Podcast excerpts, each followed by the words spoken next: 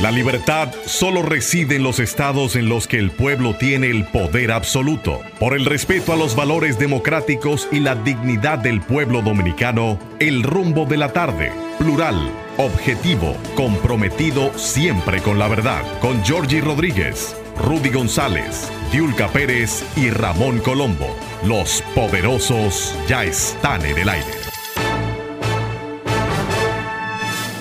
Muy buenas tardes, aquí se inicia el rumbo de la tarde de 5 a 7 con los poderosos. Don Rudy González, Nelson Encarnación y una servidora Olga Almanzar van a estar con ustedes por las próximas dos horas analizando todo lo que es noticia y cuanto acontece en nuestro pequeño patio y allende los mares. Bienvenido, poderosos. Buenas tardes, Olga y Rudy. Yo tengo que decir... ¿Dónde es que queda Allende los Mares? Hay que Porque preguntar. era que- en el patio y en Allende los Mares. ¿Dónde Sa- es que queda Allende? de ahí era- era Salvador Allende. Como dice un comediante, un Ah, comediante. era Salvador Allende, oriundo. Era, era oriundo de Allende. Como dice un comediante, dije, más para allá. Yo, yo debo decir que yo, mi poder no madura hasta el día 9. Ay, qué lástima. No, son poderosos. Poderoso hasta el 9. Poderosos. Nelson, después de lo que nosotros hemos pasado en la vida, en el mundo periodístico, no vamos a hablar de edad ni de, ni de situaciones eh, personales, pero en el mundo periodístico, nosotros somos poderosos realmente. Mira, porque hemos haber sobrevivido. No, yo no, yo soy una chambra, yo lo acepto. No, no, no, Olga, no. Pero no, va a pasar. No, no, no, no, por lo que estoy diciendo, el haber nosotros sobrevivido, no físicamente, sino haber sobrevivido a los nuevos tiempos, a los nuevos oleajes, a todo lo que conlleva el ejercicio de una profesión como el del periodismo, que uno lo dice y, y no lo dice, lo dicen otros, es un sacerdocio, uno no lo cree, pero cuando uno se da cuenta los esfuerzos que uno hace, los sacrificios que se hace, que llegan a ser, que llega a ser un- una satisfacción, porque cada vez que uno escribe una, una- una historia, se publica una historia que es en la portada del periódico, es como si uno pariera un hijo. O sea, es una satisfacción de que eso lo produje yo. Y cuando crea reacciones. No, lógico, lógico. Y, cu- y cuando tú sabes que estás diciendo algo ajustado totalmente a la realidad, a la verdad, que lo hiciste con pasión, que lo hiciste con, con, el, con- con el, el sentido del deber. Eh, oye, eso tiene una satisfacción increíble. Entonces uno, realmente, uno lo dice, la otra, la otra gente le dice a uno, no, tú eres esto, aquello. Pero realmente uno es un poderoso y además un privilegiado dentro de la sociedad, porque la oportunidad que uno tiene de tener un ejercicio como este, de poder narrar los hechos, de poder investigar los hechos, de aprender a transmitirle a la gente realidades y situaciones. Ser, ser testigo de los hechos. Claro. Testigo de la historia. Y llegar a hacer eso, eso para uno es una satisfacción increíble. Que mira, eso, como dice, como dice el anuncio de la tarjeta, no tiene precio. Uno tiene que aquilatarlo en, en- en lo que vale eso. Pero Y eso mira, es la Olga, generación de ustedes que puede darse no, no, no, no, Esta no. generación no, es tan así. No, la ¿no? generación Ah. tuya, te voy a decir por qué también. Porque en esta generación de ahora de periodistas hay muchos periodistas buenos. Los Hay hay. muchos periodistas que son dejados, que son simplemente eh, chabacanos, que son inmediatistas, que no se preocupan por la profundidad de las cosas, sino por el sensacionalismo, por ver su nombre, por salir en la televisión.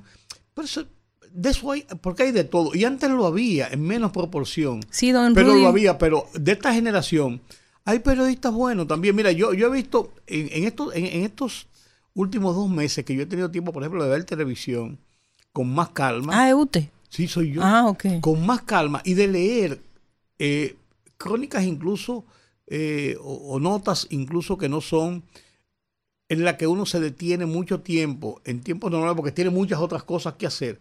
Uno la, la ha leído y uno ha visto y entendido cómo realmente hay una camada de periodistas buenos, de personas. Tú, tú lo ves porque uno que, que escribe y que tiene tantos años, Nelson y yo, por ejemplo, que hemos sido editores, que corregimos, que hemos sido editores, que profundizamos en las cosas, uno se da cuenta que realmente hay calidad Sí, sí. hay calidad.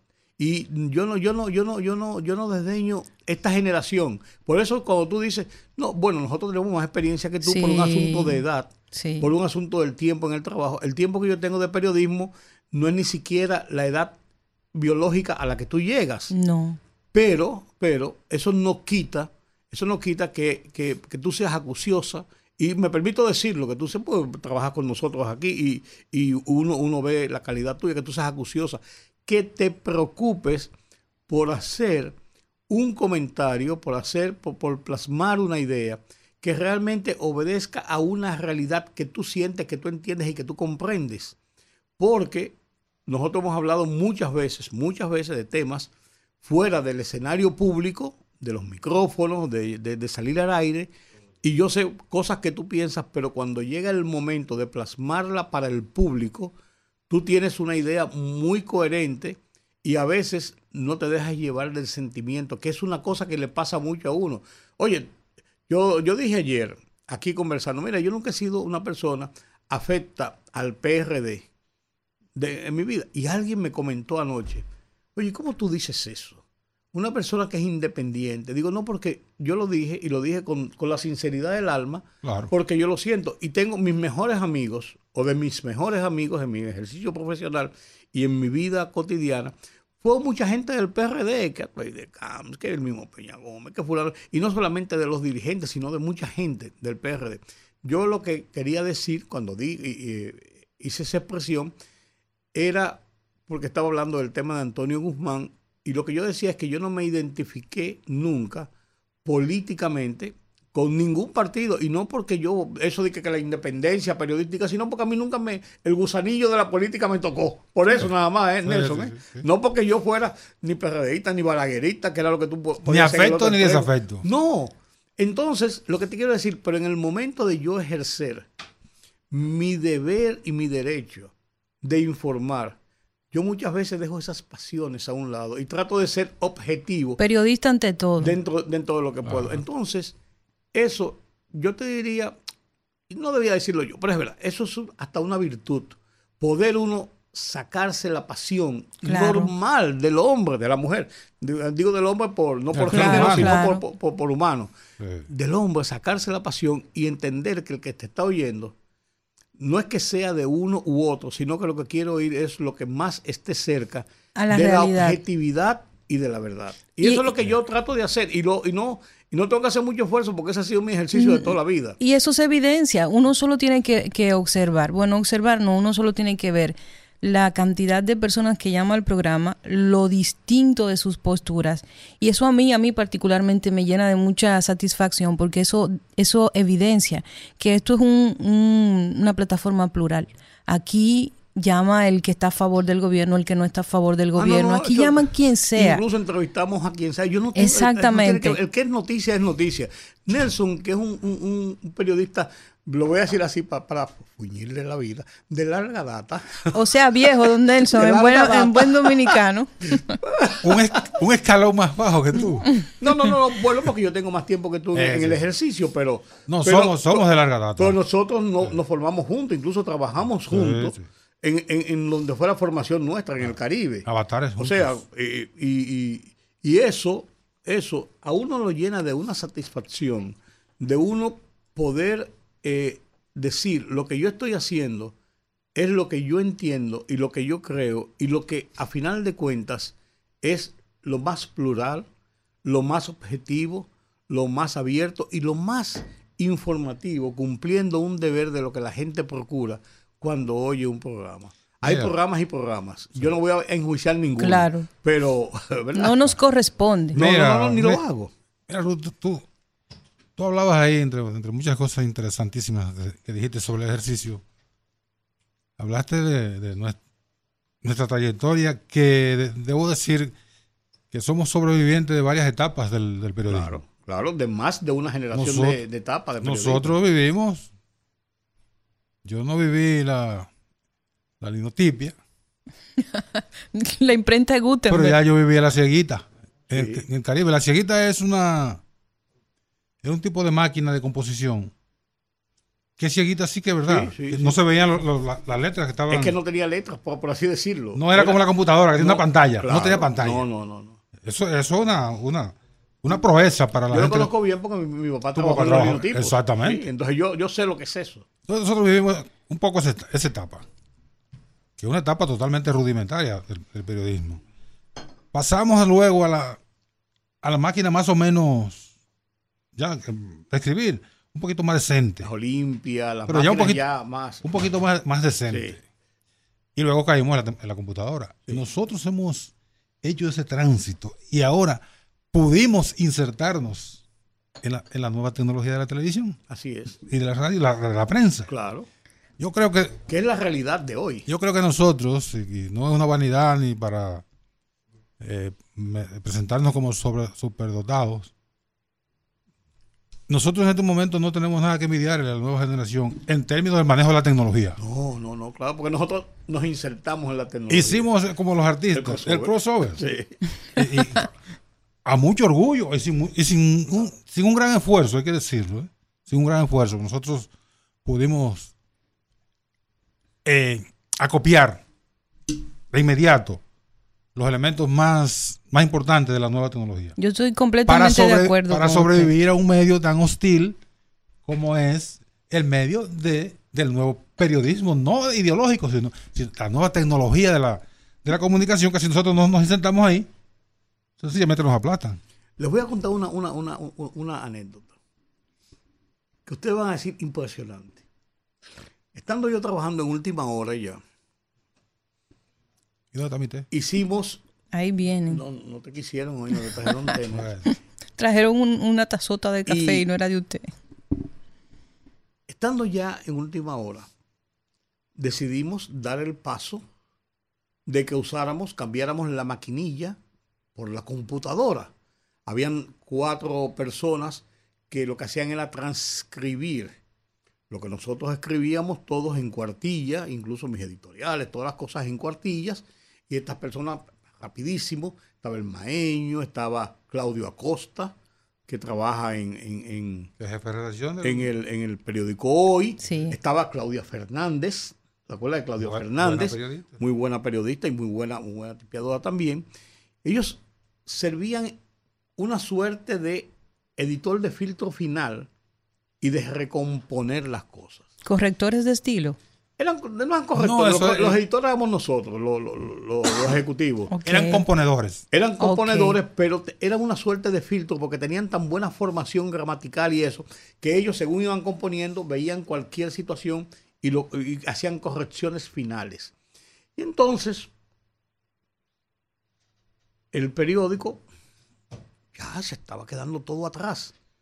Pero no era que estábamos los últimos, éramos los primeros de todas maneras. El grupo Listín yo era todavía subdirector de última hora. Yo era todavía subdirector de última hora. Fue casi en el momento de yo pasar a la dirección de última hora. Principios finales, principios de los 90. Finales de los 80, principios de los 90. Vinieron una serie de personas, nos dieron una, eh, nos instruyeron cómo usar las computadoras y cómo hacer de lo que escribíamos, eh, escribíamos ahí, tener una red conocíamos el tener una red de cómo los editores podíamos llamar las cosas, recorregirlas, mandarla a, impresión allá a los talleres, todo iba directo. No tenía que pasar nada, ni, ni papel, ni nada por la mano de nadie. Ni, solamente. ni, al top. No, no, no, ya, ya era todo directo. Y era un proceso nuevo de adaptación. ¿Qué pasa? ¿Qué pasa?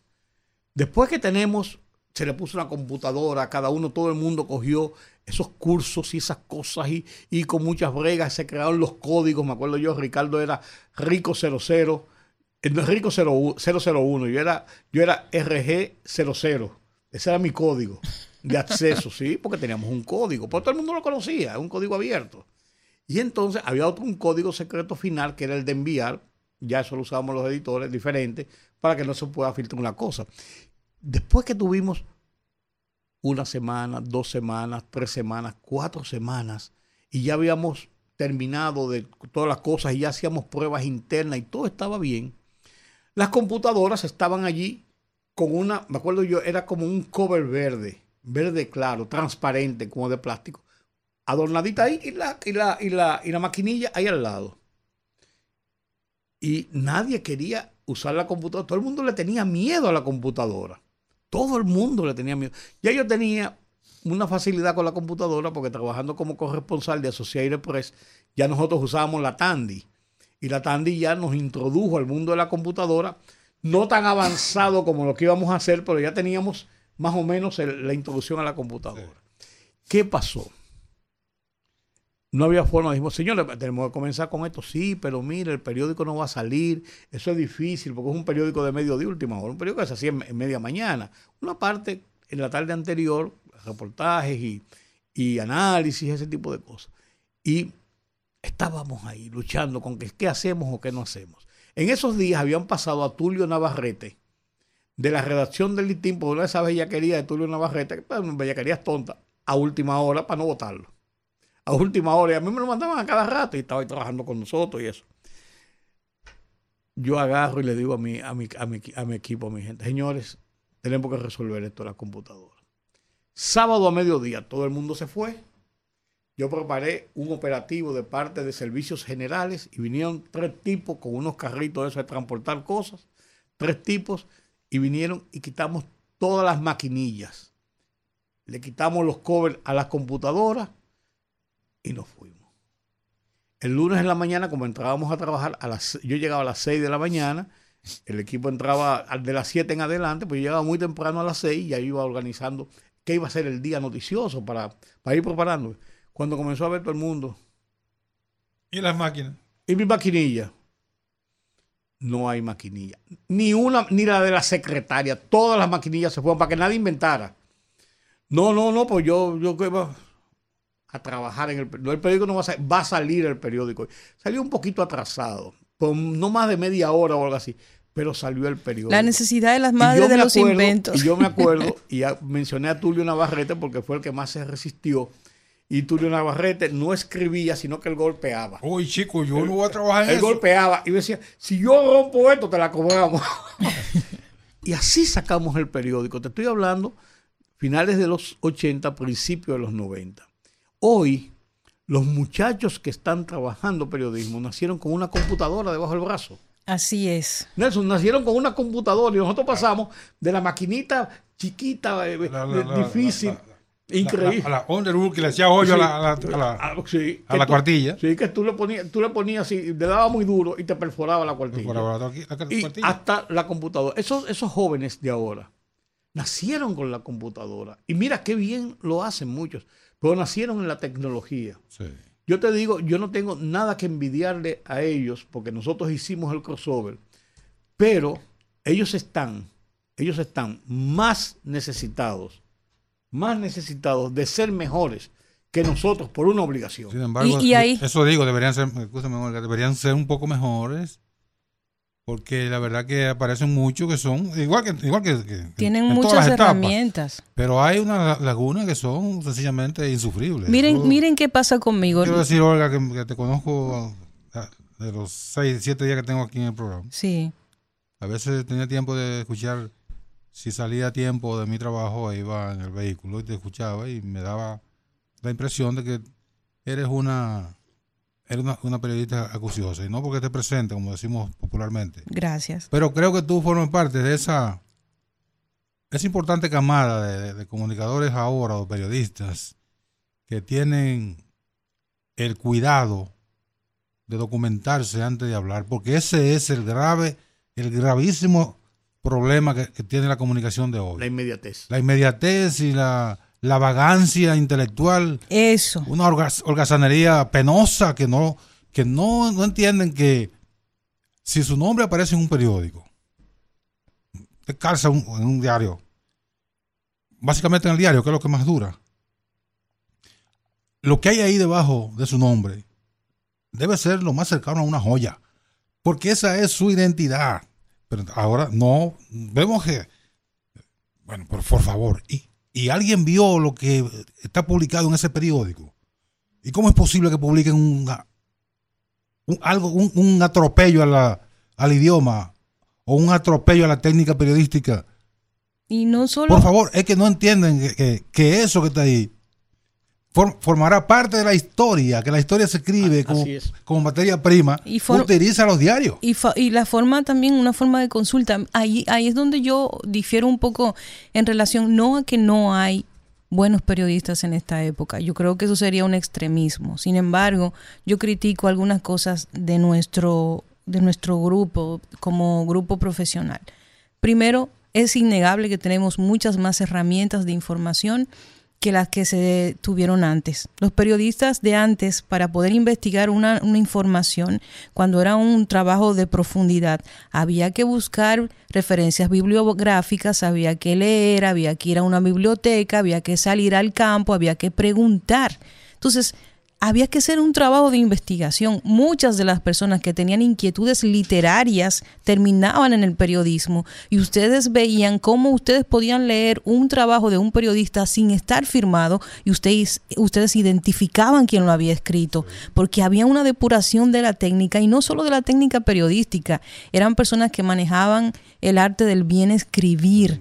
Entonces, el tema es que yo siento que en nuestra generación, no que no haya, sino que la gran mayoría de los periodistas, primero, no se, diversifican solo están ocupados en el diarismo, en la noticia del día de hoy. Sin embargo, cientos de historias, cientos de noticias que están ahí esperando a que se cuenten, a que se investiguen, a que se trabajen, no simplemente no son vistas porque estamos tan tan acostumbrados a hacer un pseudo periodismo que no es más que reaccionar a las, a las estrategias de relaciones públicas de las instituciones y de las empresas, que se nos ha olvidado cuál es el propósito real del periodismo. Y lo que hablaba yo el otro día, que es mi crítica principal al periodismo de, de esta época, usted o es relacionador público o usted es periodista, pero las dos no pueden convivir porque eso es un, es un tema, es un choque ético no me cabe en la cabeza que si usted es un funcionario del Estado en un departamento de comunicación de cualquier institución,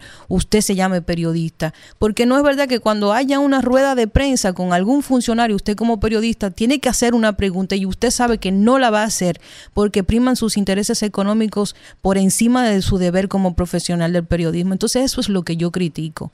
Que lamentablemente Entiendo la parte de que las empresas han hecho del periodismo un oficio, han hecho del periodismo un oficio mal pago en un país donde estamos incluso en la pirámide, en el tope de los peores salarios de América Latina y al final del día, por un simple tema de supervivencia, porque no es verdad que ningún ser humano por, por ética o por valores trascendentes se va a poner en, en la posición de pasar necesidad. ¿Qué tiene que hacer el periodista? Casi empujado a eso. Tener que trabajar en tres o cuatro sitios para tener ingresos decentes. Yo esa parte la entiendo. Pero ahora tenemos una herramienta que no teníamos antes. Ahora tenemos redes sociales. Ahora cualquiera puede hacerse un blog. Ahora cualquiera puede hacerse una página web como los hay cientos de digitales que solamente se hacen con el propósito, no todos, pero la gran mayoría, de ser parte del pastel de la publicidad no de hacer un periodismo crítico y real. Porque aquí también pasa que los, los medios de comunicación y la mayoría de los periodistas trabajan para empresas, empresas que pertenecen a funcionarios, eh, perdón, funcionarios no, a, a empresarios específicos que tienen casi un oligopolio de los medios de comunicación, algo que es sumamente peligroso y hasta ilegal en muchos países. Entonces, yo creo que por eso lo critico, se ha desvirtuado el oficio de periodista. Antes Aquí mataban periodistas por lo que decían, por su compromiso, por su compromiso con la verdad, porque, porque para ellos sí estaba por encima de todo esa, esa visión quizás un poco ingenua de mi parte de decir la verdad, aunque le fuera mal. Pero ahora no, ahora el periodismo es otra cosa, ahora la información no es información, es una mercancía. Y la mercancía tiene un costo. Entonces la moral tiene un valor. Entiende, entonces en una época en donde la percepción se genera con la comunicación y con la información, todos hemos pasado a ser de ese barco, del barco que vende la información como una herramienta de poder, no como una pero de poder para los poderosos, no para los que necesitan ser empoderados a través de esa información con la verdad y con conocimiento y educación. Entonces, esa es mi crítica al periodismo de ahora. Uno saca a muchos periodistas del diarismo y le dice, ok, y profundízame ahí. Háblame de los antecedentes sobre ese problema. ¿Cómo se proyecta en el tiempo si ese problema no se asume? y de inmediato se cae el tema de, las capacidades. Entonces, esa es mi crítica al periodismo de ahora. Es lamentable. El periodismo de ahora es muy superficial, muy superficial. todas las etapas tienen sus particularidades. Claro. Uno no puede suponer que el buen periodismo que hicieron antes que nosotros, mucho antes que nosotros, eh, pueda replicarse. No porque no haya los mecanismos para hacerlo, porque yo creo que siempre habrá mecanismos para hacer el buen periodismo, sino que, bueno, cada, cada tiempo marca, marca su dinámica y los, los periodistas de ahora se acomodan mucho a, las nuevas herramientas que facilitan, como tú señalas, Olga, facilitan el, la construcción de, de, un de una de una noticia sin mucha sin, mucha rigurosidad, sin mucho esfuerzo. Van a una rueda de prensa, le dan una notica de prensa y, la, vomitan a sí mismo. Y no dicen, ok, ¿qué quiere decirme este funcionario con esto? Eso es verdad. El papel, mi periódico, que para mí debe ser mi Biblia, aguanta que yo le diga eso. Por eso que ustedes ven que a cada rato la gente reacciona indignada en las redes sociales, que para mí es como una especie de escape psicológico de mucha gente, porque ya los periódicos aguantan cualquier cosa y te publican cualquier cosa sin ningún tipo de criterio ni ninguna crítica. es un desahogo. ¿Eh? Entonces la gente dice, pero ¿cómo un periódico me va a publicar a mí que fulano dijo tal cosa cuando yo estoy aquí viviendo otra distinta? Entonces es por eso, porque el periodista perdió el norte. Incluso los directores de medios, de algunos medios, han perdido el norte y también se utilizan esos puestos que son vitales para el desarrollo de una democracia sana en cualquier país. Se utilizan para presiones, para presiones, para tener poder, porque el poder no solo lo da el dinero, ¿eh? también la influencia. Música de cumpleaños. Música de cumpleaños, Sandy. Miguel Estrella. En la capital del mundo. En la capital del mundo. Cumpleaños hoy.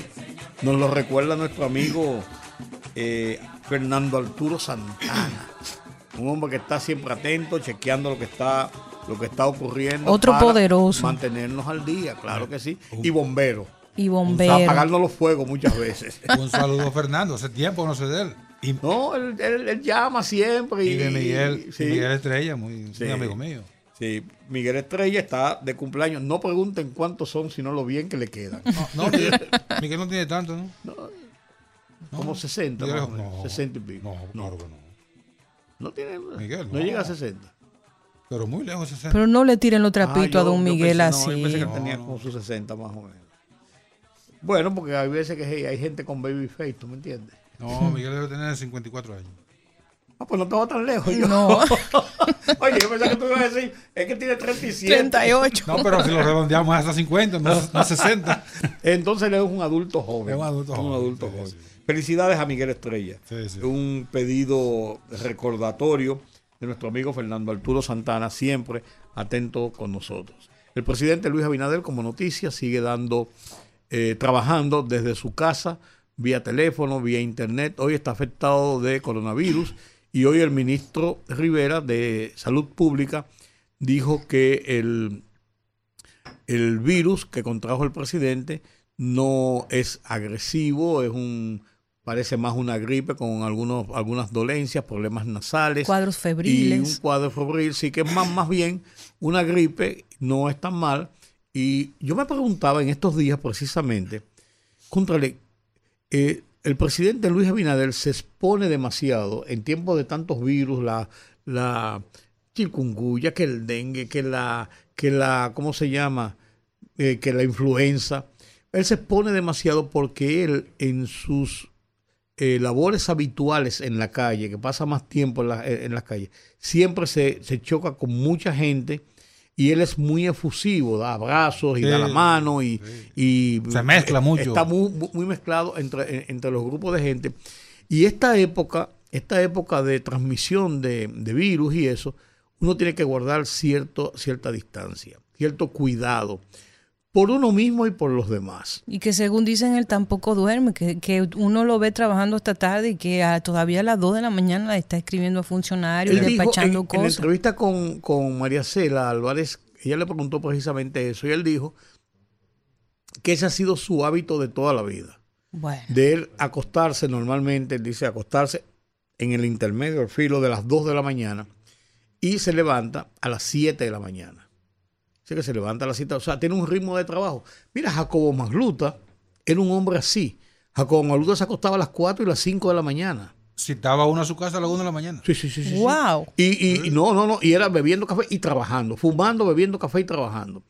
Eh, se pasaba hasta, tuve gente en la casa de Jacobo cuando vivía en la Independencia, cuando vivía en la Belardo Rodríguez Urlaneta detrás, después cuando vivía en, en Arroyo Hondo, cerca del, del Botánico. En la Eddie te-. Sí, que tenía oficinas en su casa.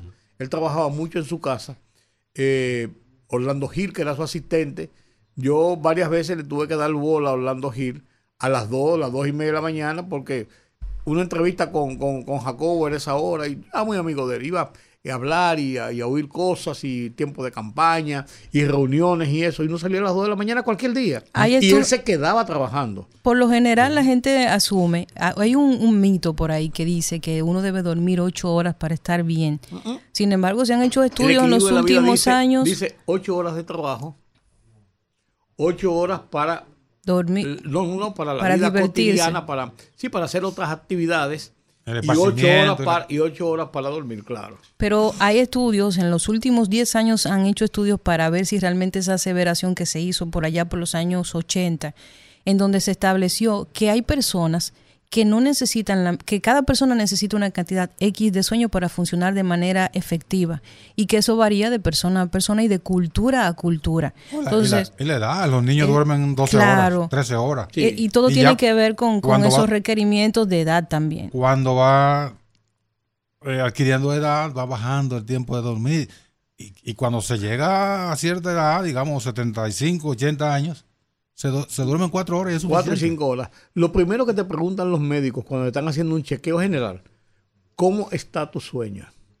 Porque el descanso es tan necesario como el laborantismo de trabajo. Usted no puede quedarse sentado en una silla todo el día porque usted va a sufrir de la espalda, usted va a sufrir de las piernas, usted va a sufrir de la circulación, como tampoco puede tampoco quedarse puede dormir sin diez- dormir. ¿eh? No, Tampoco puede dormir 10 horas. No, tampoco, no, claro. Entonces hay, un Hay gente que en son eso. oso hibernando. Entonces el presidente Luis Abinader, él dijo, fue su- fueron sus palabras, pues yo vi la entrevista completa. Y, es, y fueron sus palabras, yo me acuesto, es, un hábito de mucho tiempo, un hábito de vida, de acostarme alrededor de las 2 de la mañana. Y entonces, le- y pues, ¿a qué hora se levanta, presidente? Alrededor de las 7 de la mañana se levanta. Si él se acuesta a las 2 de la mañana y se levanta a las 7, Duerme cinco horas. estaría durmiendo 5 horas más o menos. Que para el ritmo de trabajo que él lleva, Esa es otra poco cosa. tiempo. Es poco porque él, tiempo. él tiene un ritmo de trabajo. Intenso. y, claro, hay gente que decía, por ejemplo, Joaquín Balaguer salía del palacio a las 11 de la noche, pero Joaquín Balaguer llegaba a las 11, 11 y media, se iba a las 2, volvía. Se iba a caminar. No, no, no, no, no, sí, no, entonces él almorzaba, que sé yo qué, descansaba, se iba a caminar a las 4 y él volvía a Palacio a las 6 o las 7 de la noche, entonces se iba a las 11. Entonces tú decías, oye, pues trabaja hasta las 11 de la noche. No, él no trabaja hasta las 11 de la noche. Él está en Palacio hasta las 11. Está, está en Palacio hasta las 11. Eh, Pero el caso de Luis Abinader es diferente porque él sus actividades mayormente las realiza en las calles donde tiene actividad corporal, donde está en una- un sitio trasladándose de un sitio a otro, Claro. que en actividades corporales. Entonces él, él trabaja, realmente él trabaja mucho. Y, Y algunos amigos a, la- a las 2 de la mañana, Sí. algunos amigos, él le pone, ¿estás? Sí. Los amigos le responden cuando No. el teléfono le suena, dice, estoy Claro, pero durmiendo. Claro, claro. Y déjeme decirle una cosa, señor. él dijo que él hacía eso, ¿tú sabes para qué? ¿Para qué? que él le escribía a la 1 y a las 2 de la mañana muchas veces para que cuando se despertaran en la mañana, fue su- fueron sus palabras, ellos pudieran encontrar mensajes y además de eso asignaciones para hacer al otro día que comenzaran temprano a hacer esas asignaciones. Bueno. Sus palabras. Yo le voy a decir una cosa a ustedes. Bueno, pues son sus palabras. No, no, ¿qué tú claro, está bien, Ajá. presidente, presidente, cójalo al paso, porque le voy a dar un dato. El que no duerme, o sea, dormir poco, así como dormir mucho también afecta. Dormir poco disminuye la actividad cognitiva. En pocas palabras, el que no duerme no está No funcionando al 100% con sus funciones cognitivas, su cerebro, su, su capacidad de reaccionar, de pensar claramente. Y yo estoy, yo estoy de acuerdo con él. El pobre lleva un, un, un- La lleva forzado. la lleva forzada, pero eh, los Ahora, muertos no ¿y por qué la gobiernan. ¿eh? Ahora que la va a llevar forzado. Es es la gente, si eh, no. no, no, no, es Raquel Albaje. Ah. De Raquel. eh, Raquel Peña, la vicepresidenta. Dice una información de Palacio que manda el amigo Jorgito, que es el, el hombre de... El operativo. el oye, ¿qué, qué, qué capacidad tiene Jorgito, Dios Sí, mío. sí, sí. Dice lo siguiente, así rápido. El gobierno sigue activo, inaugurará 18 o- obras este fin de semana en siete provincias y el Distrito Nacional. O sea, la agenda del presidente. Y aquí está detallado, la vicepresidenta Raquel Peña encabezará las actividades en Espaillat, Hermana Mirabal, Duarte, Bauruco, Peravia, San Cristóbal, provincia de Santo Domingo y la capital. O sea, la agenda del presidente, ella la va a agotar entera. Bueno, que le Que den también es, es muy activa. Ella es muy activa, pero, pero eh, Luis tiene ya, Luis, cuando digo Luis, el, El señor presidente, el presidente. presidente Abinader, tiene ya el, el como el timer de cómo llegar a un sitio, hacer una, hacer una, una- una actividad aquí, salir de aquí, ir a otro, coger el helicóptero y, y viajar de extremo a extremo y coger. O sea, ya él tiene ese, esa, esa expertise, por así decirlo, Sí. porque Ya cogió ritmo. ya tiene tres años ejecutando ese ritmo de vida. A Raquel eh, va, va a forzar este fin de semana. Bueno, Va a forzar, y cuando digo Raquel, perdón, la vicepresidenta Raquel Peña, va a forzar este fin de semana. En cuanto al, al COVID no señor, que no tenga, no que no tenga capacidad. no, vaya, pero no está acostumbrada en al cuanto al. COVID del señor presidente, hay que recordar que fue uno de los primeros que soltó la mascarilla. Sí. Porque él entendió que ya había, ya había rebasado la parte más crítica de la pandemia. Como una forma de ese ejemplo. Un mensaje Una político de- y- de y- y- incentivar a la gente a que claro. vot- a que votara la mascarilla. y económico. Sin embargo, mucha gente la mantuvo. Pero aún así, un amigo nuestro que durante la pandemia, el- la parte dura de la pandemia, no le dio la, el y le acaba de dar Sí, así es, así el es. COVID. Así es, así es. Yo, yo, yo se conozco- acaba de reintegrar después de 14 días en Sí. su casa, se acaba de reintegrar el trabajo. Yo conozco, yo conozco un par de amigos también que en, en esta última oleada, no en esta de ahora, sino en el brote anterior, y, a- y ahora conozco una persona también. No le dio nunca y ahora le dio. Ojalá. En la confianza está el peligro. Tal vez el presidente Dios le mandó eso para ver si descansamos un chin. Mira, pues, pon- ponme a descansar de otra No, forma. pero si le está dando leve, está bien, que se coja su dita libre y ya, caramba. Oye, pero no- Doña Raquel, la primera dama, Sí, sí, sí. feliz por ese lado, de tenerlo Claro. tranquilo ahí en la casa, por lo menos quédate aquí. Sí. Oh, pero bueno. para ñoñar, Le un, café- atribuye- un cafecito con leche, u- u- unas juguitas, una cosa, de que te preparo una maicena. Ay, guácala. pero eh, Olga le atribuye un nivel de maldad a Dios que, que no, que no se corresponde. No, porque el COVID ya no da tan mal. el- lo que tiene es un cuadro febril y tal vez puede descansar, porque la verdad es que el presidente va como rápido. Sí, pero lo golpea el cuerpo. Le, le da- Bueno, ¿Vamos pero a la pausa? vamos a la pausa, sí. Fogarate en la radio con Ramón Colombo. se titula Guido revive el peñagomismo. Guido Gómez Mazara evocó los tiempos en que la palabra socialdemocracia permeaba desde el principio hasta el final el discurso del viejo PRD, lo que ya no se menciona como plataforma ideológica de sus partidos herederos. Citó muchas veces a José Francisco Peña Gómez como agente inspirador de su aspiración al poder presidencial. Tanto así que Desiree, hija del gran líder, condujo su lanzamiento en el Club San Carlos, plagado de afiches peñagomistas. Guido, en fin, prometió trabajar con las bases populares del PRM, que todavía dijo no tienen voz ni voto en ningún nivel. Sospecho que ahora sí está por renacer el PRD. Fogarate en la radio con Ramón Colombo.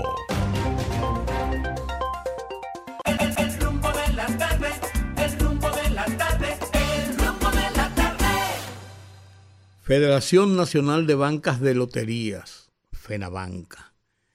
Ese ha sido una- un organismo y una institución en los últimos tiempos, centro de eh, noticias, discusión, em, quejas, eh, anuncios, eh, eh, negociaciones, de todo tipo de situaciones. Y ahora la gente con pancartas, consignas y gritos protestaron contra la instalación frente a Hacienda, contra la instalación de bancas de loterías que catalogan como irregulares o ilegales.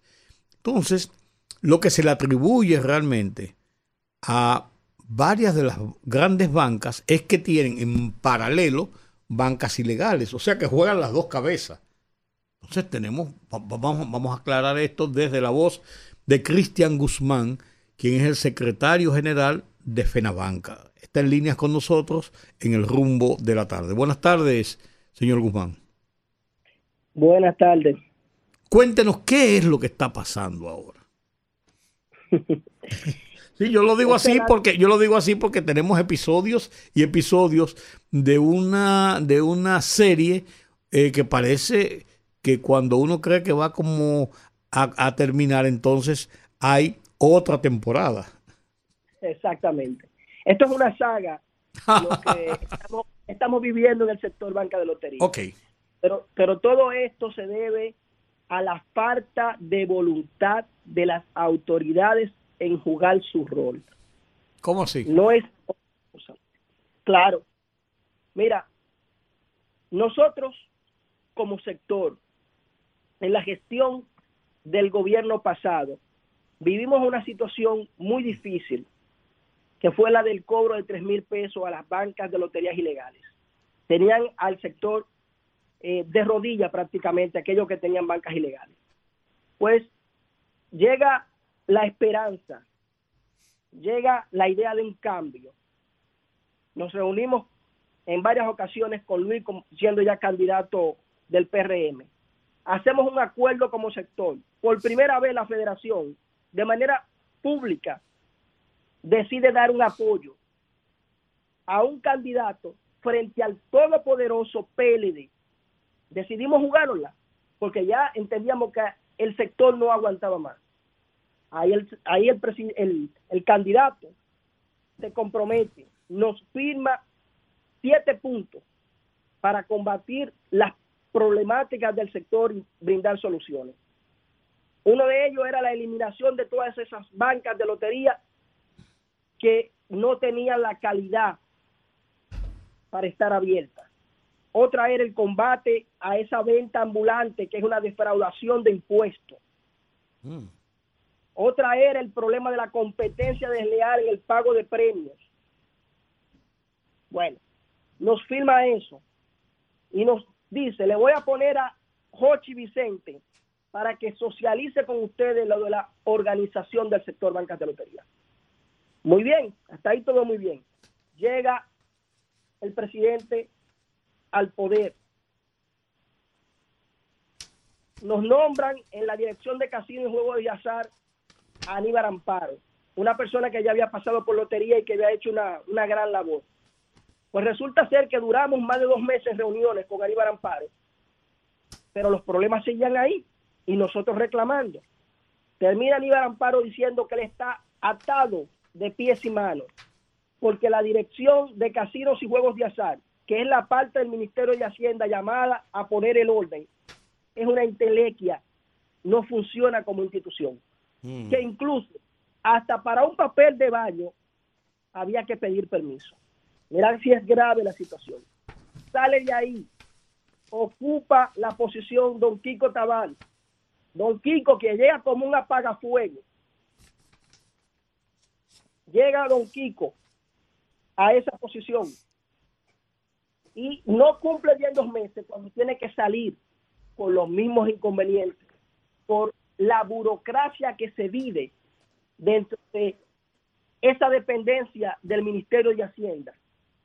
Ni siquiera esa dependencia tiene un equipo de transportación para hacer los trabajos.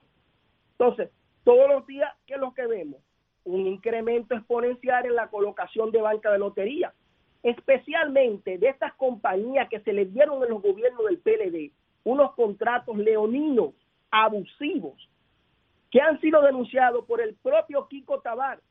Son, son contratos de espalda a la ley, que ni siquiera ellos mismos, aunque son contratos que los privilegian, lo cumplen. Oiga cómo, son la- cómo, es- cómo es la situación. Hoy en día este sector ha visto desaparecer a cientos de pequeños empresarios del sector de banca. Empresarios que pagan sus impuestos, que tenían una franquicia, un permiso, que le dio el Estado Dominicano. Ese permiso te dice, mira, yo te estoy dando una distancia de 200 metros para que tú puedas operar y tú puedas de ahí pagar tus impuestos. Pero nada de eso ha sido respetado. Aquí las bancas se colocan una al lado de la otra. ¿Qué pasa? El proceso de regulación que se dio hace unos meses a través del decreto 6322 buscaba supuestamente establecer el orden, pero fue un, pro- un proceso que empezó mal desde el inicio, porque fue un proceso que lo dejaron a inscripción abierta. ¿Qué quiere decir eso? Yo que no tengo nada que ver con el sector banca, digo, no, déjame yo inscribir 20 puntos. Agarro, registro una dirección GPS, lleno una declaración jurada e inscribo eso para que entre en esa tómbola. Y hoy en día estamos pagando la consecuencia, a pesar de que la federación le hizo la advertencia en su momento a las autoridades que eso no podía proceder así, Señor, que por el contrario, lo que había que depurar las bancas existentes y cerrar las que no calificaron. señor Guzmán, eh, parecería que la que una, pro- una problemática que solo tiene un, un- un culpable, pero pudiera existir más de un culpable, por ejemplo, O responsable. o responsables o beneficiarios. Porque, por ejemplo, todas esas bancas que proliferan una en una en una calle de cuatro esquinas, hay cuatro bancas, Sí, sí. tienen nombres de las compañías eh, acreditadas, eh, consorcio de banca tal, el otro. Entonces, esas bancas son ilegales, aún teniendo el nombre de una compañía reconocida como tal, de- como una marca de, de- de- bancas de lotería. Pero por supuesto que sí. En esos contratos de concesión, por ejemplo, se otorgan dos mil permisos, cuatro mil permisos, y te operan el doble, el triple, y las otras ninguna están pagando, ni tienen el permiso que se amerita. Así es que está funcionando. Pero nosotros hemos sido, mira, reiterativo en algo. Nosotros enviamos una comunicación siendo Kiko Tabar, director de casino y administrador de la lotería. Comience por la casa. Todo el que esté en falta, que sea independiente, es decir, que sea miembro de la federación o que la federación lo represente como tal, comience por ahí a combatir las, las ilegalidades. Porque en esto nosotros hemos asumido un compromiso de país. Esto no es para estar protegiendo intereses. Yo lo veo de esa manera y mi discurso es este. Señores, nosotros estamos dejándole a la sociedad un problema. Y siempre comparo esto de, las problemáticas del sector banca de lotería con la problemática de la migración haitiana.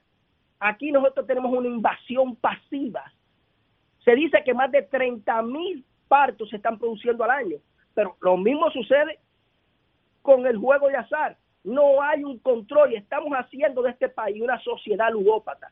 Pero no solamente eso, estamos dejando las ventanas, las puertas abiertas para que capitales que no se sabe de dónde procede se estén metiendo a este negocio. Pero Guzmán, una La- cosa, la- ¿qué es lo que hay que hacer?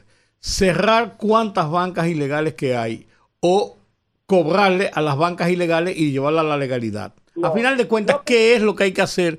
Porque yo recuerdo que hace, hace unos meses se hablaba de un acuerdo para identificar y saber lo que había y ponerle y, y- y- y ponerle número a la casa, por así decirlo.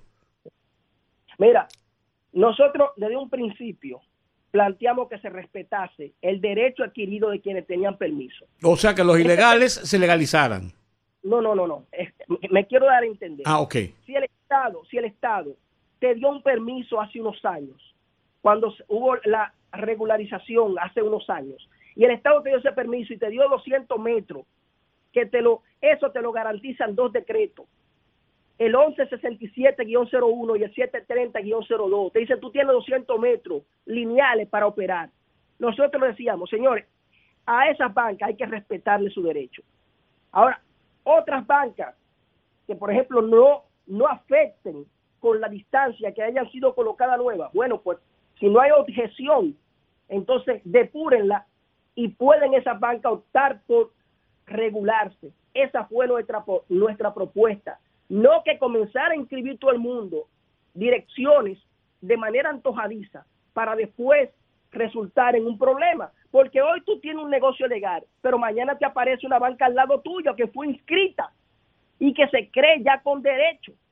Entonces, nosotros somos partícipes de que aquí se le cobre impuesto a todo el mundo también. Nosotros no nos negamos a eso.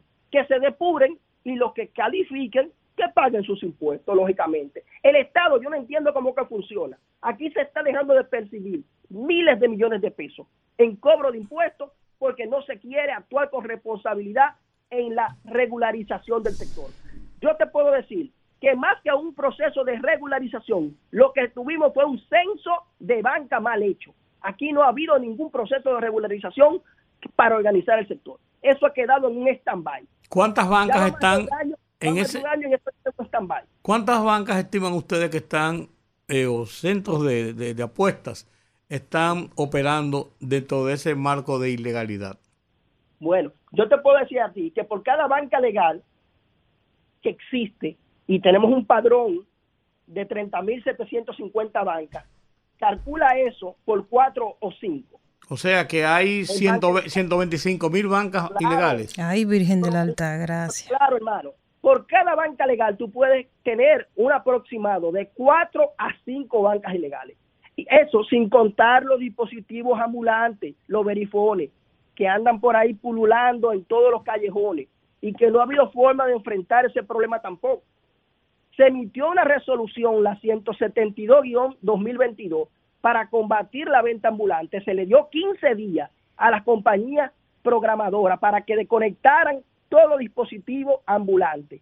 Algunas mandaron una comunicación diciendo, tal día yo voy a desconectar todos los dispositivos ambulantes. Oye, ya mismo hicieron una mea culpa, pero ¿qué pasa? La principal compañía programadora no lo hizo. Seven y las demás después se hicieron de la vista gorda. Y todo el mundo siguió la pachanga, como dice. Señor Cristian, en algún, algún momento dentro de ese censo, ese conocimiento de bancas ilegales, eh, ustedes tienen conocimiento de una información que se dio hace poquito de que en el- la Cámara de Diputados habían muchos dueños de bancas de apuestas. ¿Están entre esas las ilegales y, la y las legales esas bancas? Por supuesto que sí. El peor ejemplo que nosotros tenemos, lo tenemos con los propios legisladores, lamentablemente, ¿entiendes? Porque yo no he visto hasta ahora un solo proyecto, una sola iniciativa de ningún diputado, lamentablemente, del sector. Hay, Hay se- hay varios- gente que dice, Te puedo asegurar que hay, te puedo asegurar, sin tener que mencionar tu nombre, pero te puedo asegurar que hay gente que lo que van es buscando inmunidad, no otra cosa. pero Guzmán, No, hay gente, hay gente que aboga porque se eliminen las bancas. Bueno, Pura y somos- simplemente que se eliminen las bancas, que se deje la lotería, que se dejen las loterías formales y que se busque simplemente puntos donde se pueda comprar un ticket, se pueda comprar un boleto. O como antes que se vendían unos billetes y entonces usted vendía los billetes. ¿Qué tú opinas de eso?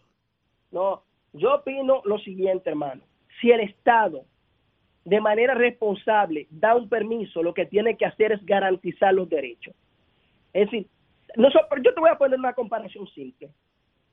El alcohol que hace daño, que, que incluso se le obliga a pasar que el consumo de alcohol es perjudicial para la salud. Sin embargo, la venta de alcohol está regulada, no es algo antojadizamente. ¿Me entiendes? El alcohol que se produce de manera ilegal se persigue. Entonces, lo mismo, te hago este, este simil con los juegos de azar. Si existiese, porque en otros países donde hay organización así funciona, si existiese orden, ¿me entiendes? Y un Estado responsable, no hubiese un problema. ¿Cuántas bancas tienen están afiliadas a Fenabanca? A Fenabanca, bueno, ¿Cu- ¿Cuántas, cuántas corporaciones? Fenabanca es una institución que representa bancas legales. No, no, bancas pero- legales. está bien, pero ¿cuántas? Bueno, tenemos una legalización de 30.750 bancas según el padrón de casinos y juegos de azar y otras que se, se regularizaron con una dispensa que se dio para el presupuesto del año 2019. Que eran ilegales. Es- esas bancas dependen de los nombres que a su vez forman parte de Fenabanca. Sí, Digamos, consorcio de banca Cristian Guzmán, para decir un nombre.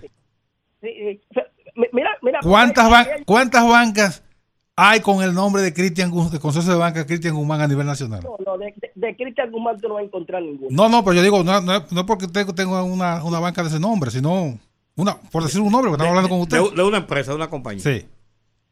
¿Cuánt- ¿Cuántas bancas con esos nombres depend- eh, hay en, en- en el territorio nacional? Bueno, hay, hay algunas, eh, a- a- algunas cons- consorcios o personas. Hay personas, por ejemplo, que tienen registradas dos, cuatro, cinco, seis bancas. Hay consorcios que ya estamos hablando de volúmenes de banca, 50, 60. Hay otros que tienen 300, 400. En el caso de las concesionarias, albergan miles de bancas, miles de bancas.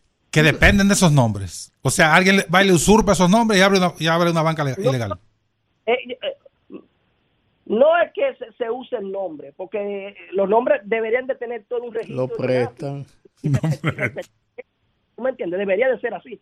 Pero tú sabes cómo, cómo son las cosas en este país. Esto es un desorden en todo el sentido de la palabra. No, pues si tú dijiste en principio que lo que está tratándose de convertir es una sociedad ludópata en República Dominicana con esa proliferación de juegos cotidianos. Entonces ustedes están contribuyendo, incluso como federación y con las bancas legales, a convertir esta sociedad en una sociedad ludópata. No, no, no, no, no, hermano. Desde un principio te hablé de la responsabilidad del Estado en otorgar los permisos. No he dicho eso. Te dije que si el Estado da el permiso, como da el permiso para la comercialización del alcohol, y te hice una comparación con eso, tiene que ser responsable. Nosotros lo que apostamos es por el orden en esto. O sea, los que son legales no contribuyen a la, a, la ludopatía, pero las que son ilegales sí. Es que yo... No, no, no, no, no, excúsame, excúsame. Si tú preguntas cuál es la posición de la federación, habría aquí que cerrar. De golpe y por raso, de golpe y por raso, más de 60 mil bancas que no califican. Esa es la posición. Más de 60 mil bancas que no califican.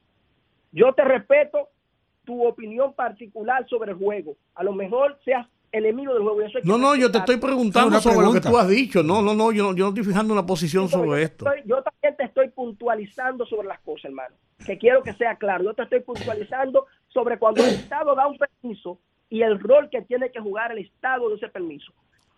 Si el Estado no va a ser responsable, nunca debió de dar permiso. Es simple y sencillo. ¿Cuál ha Ahora, sido- Si lo otorga, y, si lo otorga y lo otorga bajo una reglamentación, bajo un ordenamiento, pues lo que hay que hacer es respetar eso y a eso abocarlo. Esa es la posición de la federación. ¿Cuál ha sido- La respuesta a, a la última... Al, La al protesta. último movimiento de ustedes, las protestas y la respuesta del gobierno, del sector que corresponde en- enfrentar esa situación anómala. ¿Cuál ha sido la respuesta? Bueno, hoy fuimos recibidos por la directora de Casinos y Juegos de Azar, es una incumbente relativamente nueva, porque tiene um, aproximadamente un mes y algo, y por el viceministro, el señor Delvi de los Santos. Nosotros socializamos los problemas, pero yo le hacía hincapié a ellos en ese encuentro cuando nos recibieron, que ellos tenían que tener en esto un sentido de país. Mientras no tengamos un sentido de país por la situación que estamos viviendo, esto no se va a solucionar. Tú no, no puedo sentarme con un funcionario que para actuar me tenga que venir con una serie de subterfugios de la ley. Por ejemplo, te voy a poner un caso. Aquí hablamos de la competencia de lear en el pago de los premios. Esa competencia de lear en el pago de los premios, lamentablemente la consiguieron unos, unas seis compañías. Consiguieron una sentencia para pagar lo que le venga en gana, devolver un 100, un, un 200%, lo que ellos quieran. ¿Qué pasa? Esa sentencia es bien clara diciendo que ellos pueden hacer eso en sus bancas legales. Sin embargo, tienen la mayoría de sus bancas en un estado de ilegalidad. Y cuando uno le dice, bueno, pero mira, pon el orden. No, porque hay una sentencia. Digo, pero y, en el caso de las bancas que no están legales, actúa sobre eso e impone la ley.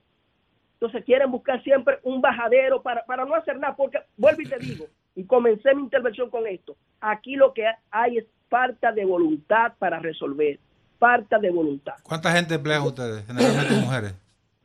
Mira, de manera directa, el sector genera más de 100 mil empleos. Y de manera indirecta, yo te puedo decir que sobrepasan los 150 mil. Y De manera directa. esas son las- esas son las legales, esas son las legales. ¿Cómo es? Las Esas son las legales. legales. Sí, en legales, en legales. Y entonces, si suman las ilegales, porque también tienen personal a quien le pagan, estamos hablando de que hay 500 mil personas por ahí que se quedarían sin empleo también. ¿Cómo es? Si las legales tienen esa cantidad de personas que interactúan en el negocio, con la cantidad de ilegales que son 4 por 1 según lo que tú estableces, entonces estaríamos hablando de que casi 400, 500 mil personas estarían también dentro de, ese, de- dentro de esa franja de personas que perciben recursos como trabajadores en las bancas ilegales. Claro. Mira, hay que ser consecuente con eso, porque entendemos que el Estado muchas veces se cohíbe en actuar por, por esa situación que tú estás presentando, pero que también tenemos que hacer un balance, hacer un balance, porque es que no podemos seguir permitiendo que el país se vaya a la deriva por una situación como esa. El Estado tiene que crear otras fuentes porque no, no estamos llamando nosotros a que se tire a la gente a la calle ni nada de eso, pero el Estado tiene que jugar su rol, ¿me entiendes? Tiene que jugar su rol en ese sentido, porque que no, no señores, lo que estoy planteando, yo creo que ustedes también me tienen que dar la razón en este sentido, que no podemos seguir como estamos, no podemos seguir como estamos, y todos tenemos en, en este sentido que hacerme la culpa, porque yo no estoy justificando la actuación de mi sector. Ahora, en un momento hay que recapacitar, señores, y verlo como un problema de país, como un problema de sociedad. El escenario, que- vergüenza- el escenario de las que bancas. Oye, Yo no- da vergüenza que haya más banca de lotería que escuela, que iglesia. Sí, pero, pero el escenario, el escenario de las bancas, yo todavía, digo, yo lo entiendo, pero no termino de entenderlo, eh, aunque parezca un trabalengua. El escenario es el siguiente. Los juegos, las bancas, están eh, autorizadas para operar. 30 mil bancas operan legalmente. Pero hay una proporción de cuatro veces más de bancas ilegales, muchas de las cuales operan bajo los nombres de bancas legales, que tienen sucursales que la mantienen ilegal y no pagan. Por ahí vamos bien, ¿verdad?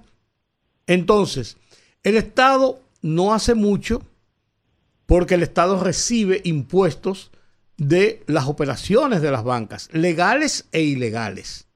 Entonces pareciera que estamos atrapados en una telaraña que no terminamos de resolver porque el Estado tiene un interés, es lo que yo estoy oyendo, estoy entendiendo de todo lo que estamos hablando, y por eso aparentemente hay inercia. Tiene un interés en que eso se mantenga y que haya, mientras más bancas hay, más dinero recauda el gobierno porque tienen que pagar impuestos. No, no, Unas pagan mucho, otras pagan No, menos, no, otras, no- no. otras lo evaden. Las ilegales no tributan, hermano, escúchame. No me meta las ilegales porque las ilegales no están tributando. No, es que yo no, yo, es que a mí no me puede caber en la cabeza que hayan 125 mil bancas operando y que ninguna tributa. Un punto de negocio que está visible No, y nadie no- le cobra. Sí, no. Ah, bueno, bueno, mira, esa misma pregunta me la hago yo. Entonces, ¿dónde que está el meollo del asunto? Ajá, eso es lo que yo quiero que tú me Ah, expliques. ¿Dónde está el meollo? No, pero yo, yo también te hago la, la, la misma pregunta, me la hago yo, porque lo que, lo que uno entiende es que el Estado lo que tiene que aprovechar esto es para organizar y cobrar más impuestos. Entonces, eso no, eso no es lo que está sucediendo.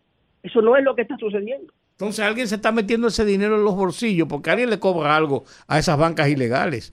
O los mismos dueños de bancas legales que tienen a su vez sucursales ilegales para ganarse unos cuarticos por debajo. ¿Cómo es el, el asunto? Es que algo tiene que estar pasando. Bueno, Y grande. Eh, eh, mira, nosotros hemos llamado la atención al Ministerio Público con lo de la competencia desleal y esa guerra de capitales que hay aquí. Y eso que tú estás planteando también debería de estar ahí en una tarea del Ministerio Público. Debería de ser así. Nosotros lo hemos pedido por escrito, lo, lo hemos solicitado públicamente también. Se firmó aquí un protocolo el 17 de septiembre de 2021 entre el Ministerio de Hacienda Claro. y el Ministerio Público, a la fecha, ese protocolo no ha servido para nada. Ningún caso se ha podido resolver a través de ese protocolo. Yo quisiera saber para qué se firmó. Yo me hago la misma pregunta. ¿Para qué se firmó? ¿Y cuál es, Olga?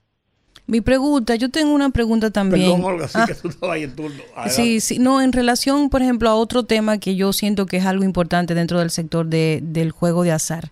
Una de las cosas más características es el, el tema a los salarios que se devengan en este sector. ¿Cómo anda eso? En- incluso en las, en las bancas que son eh, legales.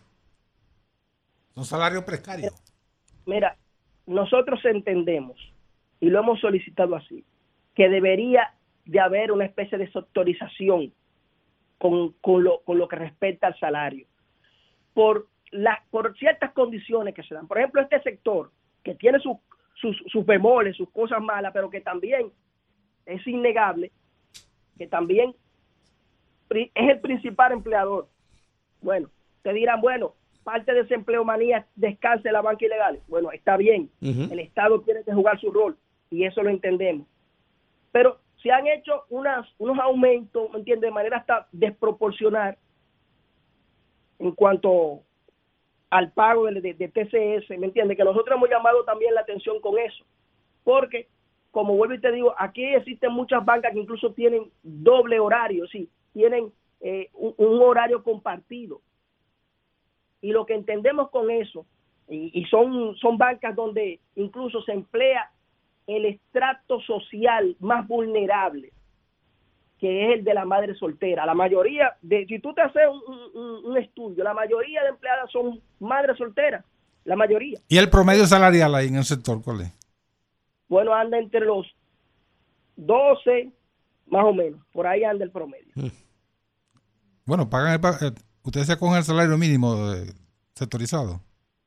Sí, pero ahora, en, estos últimos días, han, han habido unos, unos aumentos desproporcionales con ese asunto. Ha habido un aumento. Y, oye, nosotros no ne- no nos negamos a que en ese sentido también existe organización. Lo hemos pedido, nos hemos reunido con el ministro de Trabajo para, esa- para eso mismo, buscando también una vía de solución. Yo, yo lo que creo, señores, es que si el Estado juega su rol, le, le hacemos un grave, un, un gran favor a la sociedad dominicana si el Estado juega su rol con esto. No podemos hacernos de la vista gorda. Nosotros tenemos más de tres años ya reclamando, reclamando el orden.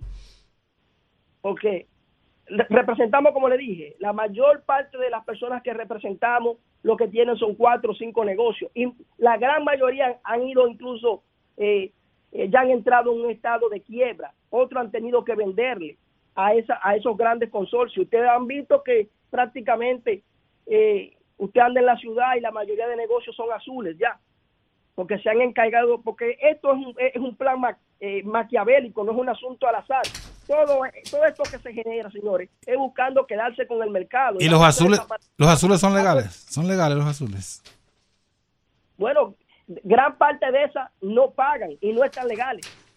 Porque yo te dije que a, a esas compañías le dan una cantidad de permisos, pero duplican y triplican eso. Duplican y triplican esa cantidad. Los datos están ahí, los datos están, eh, se pueden conseguir. Bueno, gracias. Bueno, pues gracias. eh, Buena, La que- verdad es buena que- queja. ¿eh? sí. No, no, no. Le agradezco, le agradezco, escúcheme, le agradezco la oportunidad.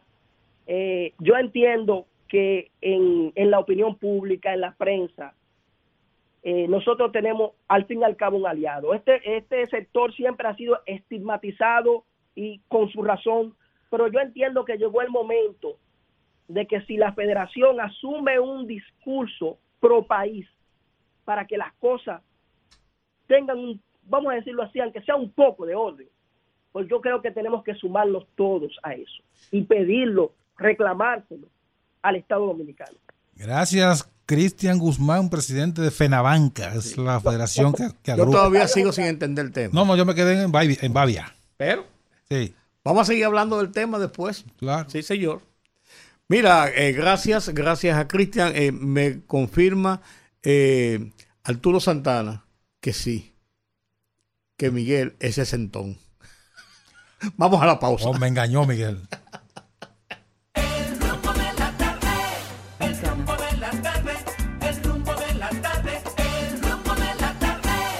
Continuamos, continuamos, continuamos, continuamos. Más adelante, en unos minutitos, vamos a hablar con nuestro segundo invitado que nos pidió cinco minutitos para terminar un tema.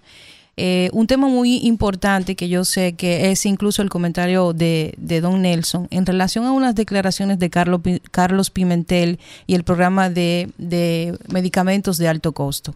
Sí, a mí me llamó la atención, lo comentaba en el día de hoy en mi programa de televisión, y me quedaba esperando, o me he quedado esperando una aclaración de, de Carlos Pimentel, el director de compras y contrataciones, porque me pareció algo totalmente descabellada, una declaración que él dio en el sentido de que 8 mil millones de pesos, él lo cuantificó en 8 mil millones de pesos que está invirtiendo el Estado Dominicano en, en proveer de medicamentos de alto costo a gente que lo necesita. Y que- poco me los hallo. yo creo que es poco, pero a, unos 8 mil millones, vamos a suponer que sean 8 mil millones. Y él aboga porque ese, ese programa se ha desmontado. Y yo lo vi con una un, matiz totalmente inhumano, porque esa gente que vive, gracias, todavía sobrevive gracias a, que el Estado les, les provee medicamentos de que están a- no están al alcance de la, de, de la mayoría de esas personas que lo, que lo reciben, eh, el Estado no, no está para, para tener alcancía, no está para ahorrar dinero, porque la, rentabilidad del Estado es el bienestar social. Mientras una empresa se, se preocupa por tener rentabilidad para gu- guardar o reinvertir, la rentabilidad del Estado es el bienestar de la gente. Y el bienestar de, de- de- de miles de personas que reciben esa, es- esa asistencia del Estado a través de, del- de proveerles medicamentos de alto costo, esa rentabilidad, eso debe de llenar de satisfacción a, no al Estado, que el Estado es innominado, pero no al, al Ministerio de Salud Pública, al, programa al de, ¿cómo se llama? Al Servicio Nacional de Salud, al propio presidente de la República, porque aquí ha habido de- testimonios, gente que ha llamado, que llamó eh, en ocasión de esta declaración del señor Carlos Pimentel diciendo cómo han podido sobrevivir, sobrellevar una enfermedad catastrófica, porque es catastrófica no solo en términos de salud, sino en términos económicos. Una persona que, que cae con una enfermedad de estas, fácilmente se le va todo el patrimonio que tenga Claro, y pierde la vida. y pierde la vida. De todas maneras pierde la vida. Porque no va- llega un momento donde no puede. No puede. Entonces, por favor, Pero ¿por también, qué Carlos Pimentel se mete en ese berenjenal? pero también el mismo presidente, Luis Abinader, dijo hace unos meses, eh, yo no recuerdo si, hace, hace unos meses, dijo que se estaban invirtiendo unos 3 mil millones de pesos en, en la asistencia con los medicamentos de alto costo esenciales para personas pobres, que era una situación que el gobierno le costaba muchos sacrificios, incluso en desmedro de otros medicamentos esenciales, o sea, de, lo- de lo- las boticas populares, pero que eso era necesario porque eso representaba la vida y la muerte, más o menos fue lo que dijo el presidente. O sea, es cierto que es mucho dinero, es verdad, pero estamos hablando de la vida o la muerte y no hay dinero que se tire por la borda cuando se habla de la vida o la muerte. Es un dinero necesario que tiene que gastar, el Estado tiene que gastarlo. Un dinero para salvarle una vida a una persona eh, eh, con una enfermedad catastrófica vale más que un puente. Pero, Pa- pa- pa- pa- para decirlo eh, como usted quiera, Claro, para ponérselo pero grande. Podemos un puente muy bonito, pero si no hay gente que- para que lo cruce, ¿de qué vale el puente? Claro, hombre, la vida humana no tiene precio. No tiene precio. No tiene precio. Entonces yo creo que eso es desafortunado. Es una declaración desafortunada y a veces hay unas declaraciones que se quieren eh, ir a los extremos del populismo, pero que le quedan mal porque son a la inversa del populismo en tal caso. Esa es la realidad. Y nuestro invitado siguiente, Hmm. que ya fue director durante De- varios años del Servicio Nacional de Salud. Tiene conceptos sobre eso, porque él ha hablado sobre ese tema. Sí. Él ha hablado sobre ese tema. Él está claro sobre eso. Entonces, yo no, no entiendo por qué Carlos Pimentel se mete Además, en, eso no en es- un ámbito. Es, que no es su ámbito. Ese no es su rol. Es lo que tiene que, que procurar que cuando se compren los medicamentos se cumplan los parámetros de la ley de compras y La, contrataciones. ley- la 340, claro. Eso No, la 340, eso es lo que tiene que hacer. Que para eso es que está nombrado ahí. El monto no importa. Sí. Es cómo se invierte. A mí me parece interesante que en todos los gobiernos, todos los gobiernos, yo sé que se invierte mucho en, en publicidad, pero que precisamente esa, esa, esa inversión que se hace inversión que le corresponde al gobierno, sobre todo en este tema de, medicamentos de alto costo, porque los gobiernos nunca han querido presionar a las ARS para que asuman su responsabilidad con el sistema de seguridad social, nunca han querido entrar en conflicto con los intereses de los grandes y todopoderosos eh, empresarios que manejan ese negocio que sabemos que inicialmente la ley establece una cobertura ilimitada para enfermedades catastróficas que nunca se ha implementado. Entonces, ese, estos mismos gobiernos, incluyendo este, prefieren saltar con este tipo de, que no es el gobierno, es Carlos Pimentel, que yo entiendo que le aprecio mucho, pero yo entiendo que no es su campo de acción, no entiendo de dónde viene ese tipo de, de, de declaraciones, porque aquí, en, específicamente en esta gestión, aquí cualquier funcionario te habla de cualquier cosa, porque el dominicano tiene un sesgo y que el dominicano no puede decir no sé o no me compete. Si le ponen un Tienen que ponerle un micrófono al lado para que usted se dé cuenta de la cantidad de cosas que puede decir un funcionario. O sea, yo creo que vamos a estar claros. Hay mucha gente con, que está preocupado por esta situación. En el caso de Ramón Fonder, que es un oyente de nuestro programa con quien estuve hablando ahorita, que quiere dar su opinión al respecto. Señora, aquí hay gente que depende Aquí hay gente que depende de eso para sobrevivir, los, los pacientes trasplantados, gente con muy pocos recursos que su seguridad, su seguridad eh, eh, social no les respalda para poder tener una, una, Señores, aquí hay países, en América Latina hay países con un PIB más bajito que la República Dominicana que tienen cobertura ilimitada para enfermedades catastróficas. Y, y hay, aquí dicen que no se puede. Y hay que ser, y hay que ser eh, también justo. Este gobierno este gobierno ha invertido mucho dinero, mucho dinero. Esto es lo que decía ahorita que dijo el presidente, ha invertido mucho dinero en asistir este, este programa de enfermedades catastróficas. Yo recuerdo, yo recuerdo en, en el gobierno anterior, pero mucho antes, mucho más para atrás del gobierno anterior, siendo Bauta, Bautista Rojas, ministro de Salud Pública, yo hube de hacer una eh, gestión en favor de una persona que necesitaba ese tipo de apoyo porque tenía una enfermedad, tenía un cáncer, tenía una enfermedad, no tenía dinero y yo hubo de hacer esa, esa cosa. Y hablando con el amigo, además del funcionario, me decía, mira, tenemos recursos, eh, tenemos recursos limitados para esto, tenemos un fondo que... Pero yo no puedo dejar, porque eres un médico, yo no puedo dejar que se mueva una persona, estamos sacando por ahí escondido eh, unos chelitos de aquello, de aquello, de aquello, pero es quitándole a otra gente para poder, para poder hacerlo. O sea, el gobierno, en sí el gobierno, siempre ha tratado de responder a esa demanda porque son medicamentos muy caros, muy costosos, y ha tratado de hacerlo. Y con justicia hay que decir que este gobierno ha invertido mucho dinero, por encima incluso de lo que se ha presupuestado para ese renglón en hacerlo. Sí. Ahora, yo insisto en que nunca será mucho el dinero que se use en enfermedades catastróficas. Frente a la vida humana. No, de ninguna forma. Chanel Rosa, un hombre que estuvo en el SNS, pero que además de eso, además de eso, es un hombre que ha demostrado sensibilidad en cuanto a situaciones de esta naturaleza, porque con la franqueza que él, que él habla, yo le voy, a decir, le, le voy a decir a Chanel un día, Chanel, tú no, tú no tienes tiempo, tú no tienes eh, temor de meterte en rojo un día. Digo, pues casi soy yo. Y yo digo las cosas como yo las pienso, como yo las creo y como yo las ejecuto. Buenas tardes, Chanel. Buenas, Chanel. Buenas, Chanel. Hola. Suéltalo. Buenas, Chanel. ¿Qué tal? Aquí estamos, aquí estamos, estamos hablando de. Aquí eh, muy, muy, muy, muy recuperado, muy bien, gracias a Dios. Ya. Qué bueno, qué bueno. De, sí me alegro. Del otro lado, hermano, tenemos que seguir echando sí, los pleitos. Bueno, bueno.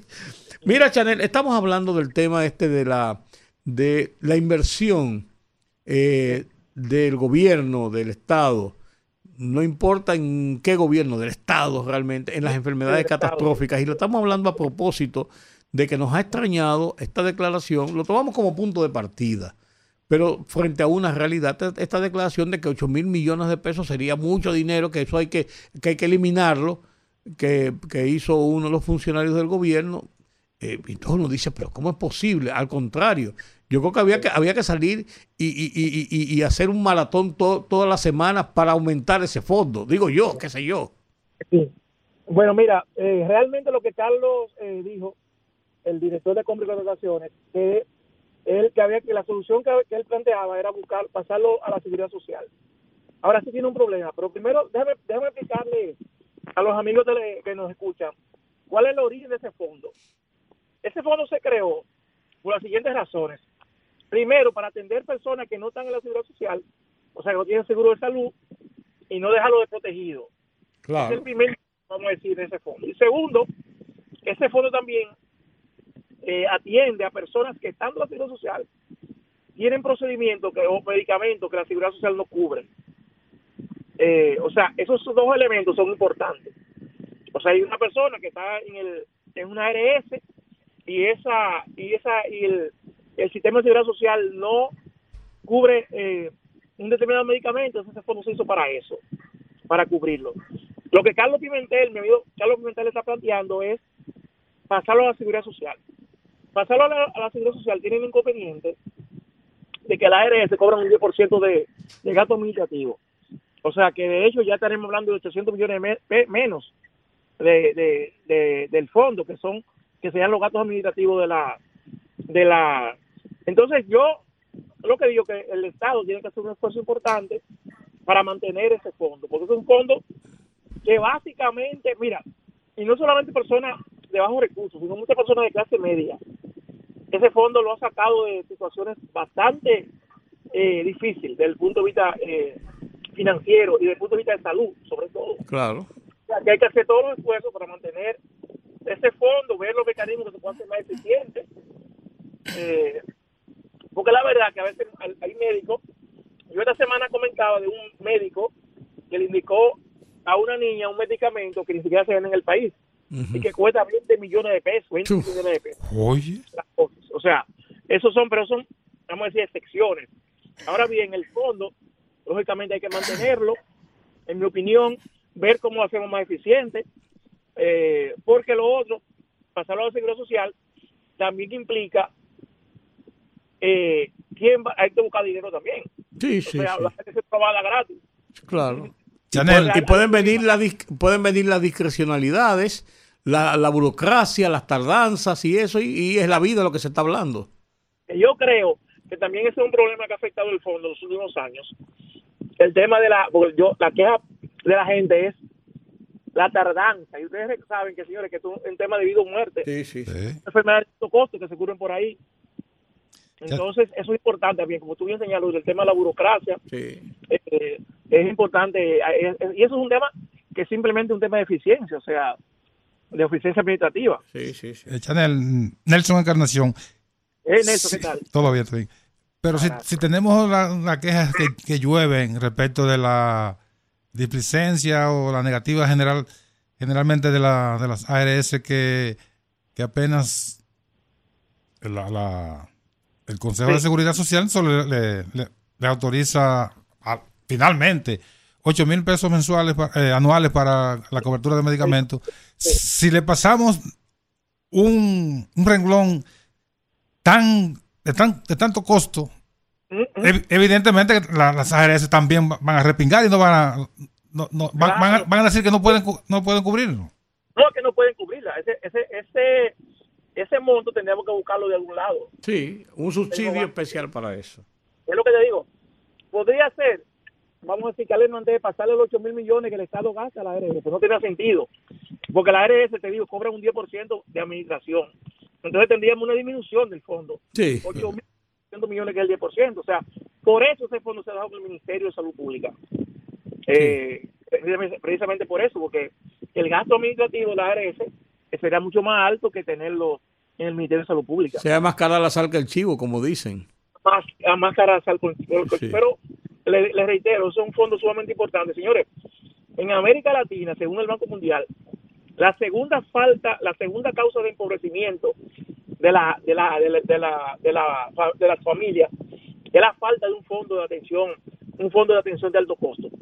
Ustedes saben que cualquier enfermedad de alto costo quiebra cualquier empresa, cualquier microempresa. Ustedes saben que eso es, eh, eh, bueno, catastrófico, como su nombre lo dice. Sí, Sí, claro, claro, claro, claro, no, no, así mismo es. Hay que hacer el esfuerzo fiscal para mantenerlo, eh, fortalecerlo en algunos aspectos, ver cómo se mejora la eficiencia, lógicamente, que es un tema que la gente ha estado demandando, la, la, la rapidez, porque estamos hablando de que es vida o muerte en muchos casos, vida o muerte en muchos casos. Así es. Bueno, por otra parte, perdón, Chanel, políticamente, ¿ya está inscrita la candidatura a diputado por la capital? Escribí a la circunscripción 1 del Nacional, la candidatura, mi precandidatura a diputado, y vamos a ver, estamos trabajando para eh, obtener el favor de la población que reside en esta circunscripción. Sí. ¿Y cuántos se inscribieron por el PLD en esa circunscripción? Hay, hay, hay 11 personas inscritos en el, en el- para la circunscripción 1 y ahí se cogen 6 personas. Ustedes saben que el método de elección va a ser por encuesta, eh, encuesta general, o sea, no solamente a PLDistas, sino a encuesta en sentido general. Abierta, A- abierta. abierta. No importa los partidos que sean. O sea, y eso, eso es importante porque eso le da otra connotación. O sea, la gente puede participar en la preselección de sus candidatos a, por un partido determinado. Yo creo que eso le da un plus importante.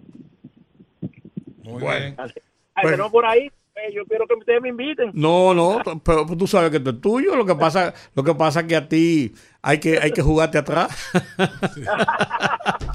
Chanel, gracias, gracias por conversar con nosotros y darnos estas ideas sobre este tema. Eh, muy bien. Un abrazo. Con el cariño de siempre, ¿cómo no? Suerte en candidatura. Bueno, a la vuelta debemos hablar con la gente. Creo que sí. Hora de la pausa. Conectando con la gente, que el pueblo hable en el rumbo de la tarde.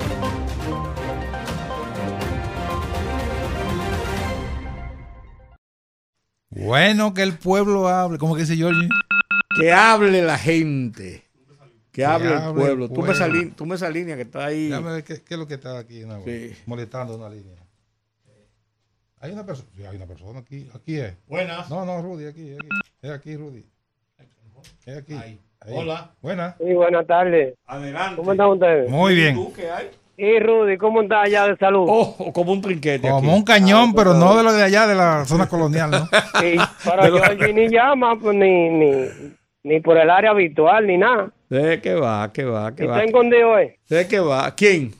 Georgie. No, lo que pasa es que él está visitando la familia, él está en una en una, una tarea de familia, visitando su familia, que eh, sus nietos principalmente están, en- varios de ellos están en el estado de Texas, en Estados Unidos, y él va una vez o dos veces al año, aprovecha para hacerse sus chequeos médicos y además de eso aprovecha para estar unos días con la familia, después de hacer un viaje tan largo. Nosotros los que somos más viejos no podemos hacer lo que hacen ustedes los jóvenes, que van y vienen en, en- en dos días, ¿tú me entiendes? Ok. Así es. Miren, eh, con, relación, con relación a los medicamentos, los legisladores, porque los presidentes de partido y lo que son los líderes de partido, los que mandan a los legisladores y los que le bajan línea a los legisladores, se hacen los pendejos. Porque si eso es un caso tan grave y cada año, cada día, cada mes se incrementan, ¿por qué ellos no lo pusieron en la seguridad social? Sabiendo que un fondo que hay que buscarlo de toda manera y por todos lados. Y siempre es un tema y se lo chacan al gobierno. Lo que este gobierno tiene tres años y lo aumentó y todavía lo critican. Entonces los legisladores, en vez de poner a estar hablando, ¿por qué no hacen una coalición y dicen vamos a sacarle de la AFP o de la ARS? Porque hay gente que duran 8 y 10 años que no van al médico y ellos se cojan esos cuartos. Claro. Así Toda- es. Ese ¿me es un tema. entiende? Ese es un tema. Era- Entonces es un tema que es de, de los legisladores y de los du- dueños de partido, porque son dueños de partido, que se, se- porque ellos cuando se enferman arrancan un vuelo y cogen para Miami, entonces vienen a criticar el sistema. Gracias. es. Gracias. A la próxima. Buenas tardes. Sí, buenas tardes. ¿Qué tal? ¿Qué Rudy, tal? Antonio de Luperón. Hey, Antonio, ¿cómo están las Saludos cosas? para todos. Bien, bien. Muchos gracias. disfrutos ahí por Georgie. Sí, aquí, Georgie está tranquilo, está, Sí. está visitando su familia, sus nietos. Se está oyendo, sí. Ya viene, No, ya- tiene ya- un buen, eh, un buen instituto por él ahí, está bien. Sí, ya viene. Ya no, viene, el, claro, ya viene el lunes. ya. La semana Ok. que viene. sí. Sí, Rudy, Dímelo. con relación al problema de la banca, yo, por ejemplo, hay un caso, eh, yo tengo un local donde hay una banca azul para no creer en, para no creer en, en como se llaman, anuncios, nada de Sí, eso. sí, sí.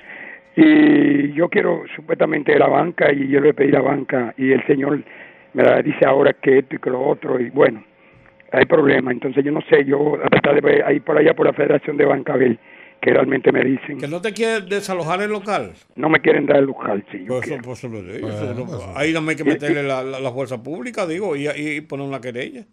Bueno, yo estoy hablando, estoy buscando la manera suave. No, Sí, No, no, claro, claro. Y es la mejor ya- forma tratar de vo- ver. Hablé con él, con la persona, y me dice que, bueno, que, que él tiene ahora, que él puso como un cosa como que está legal ahora, en fin.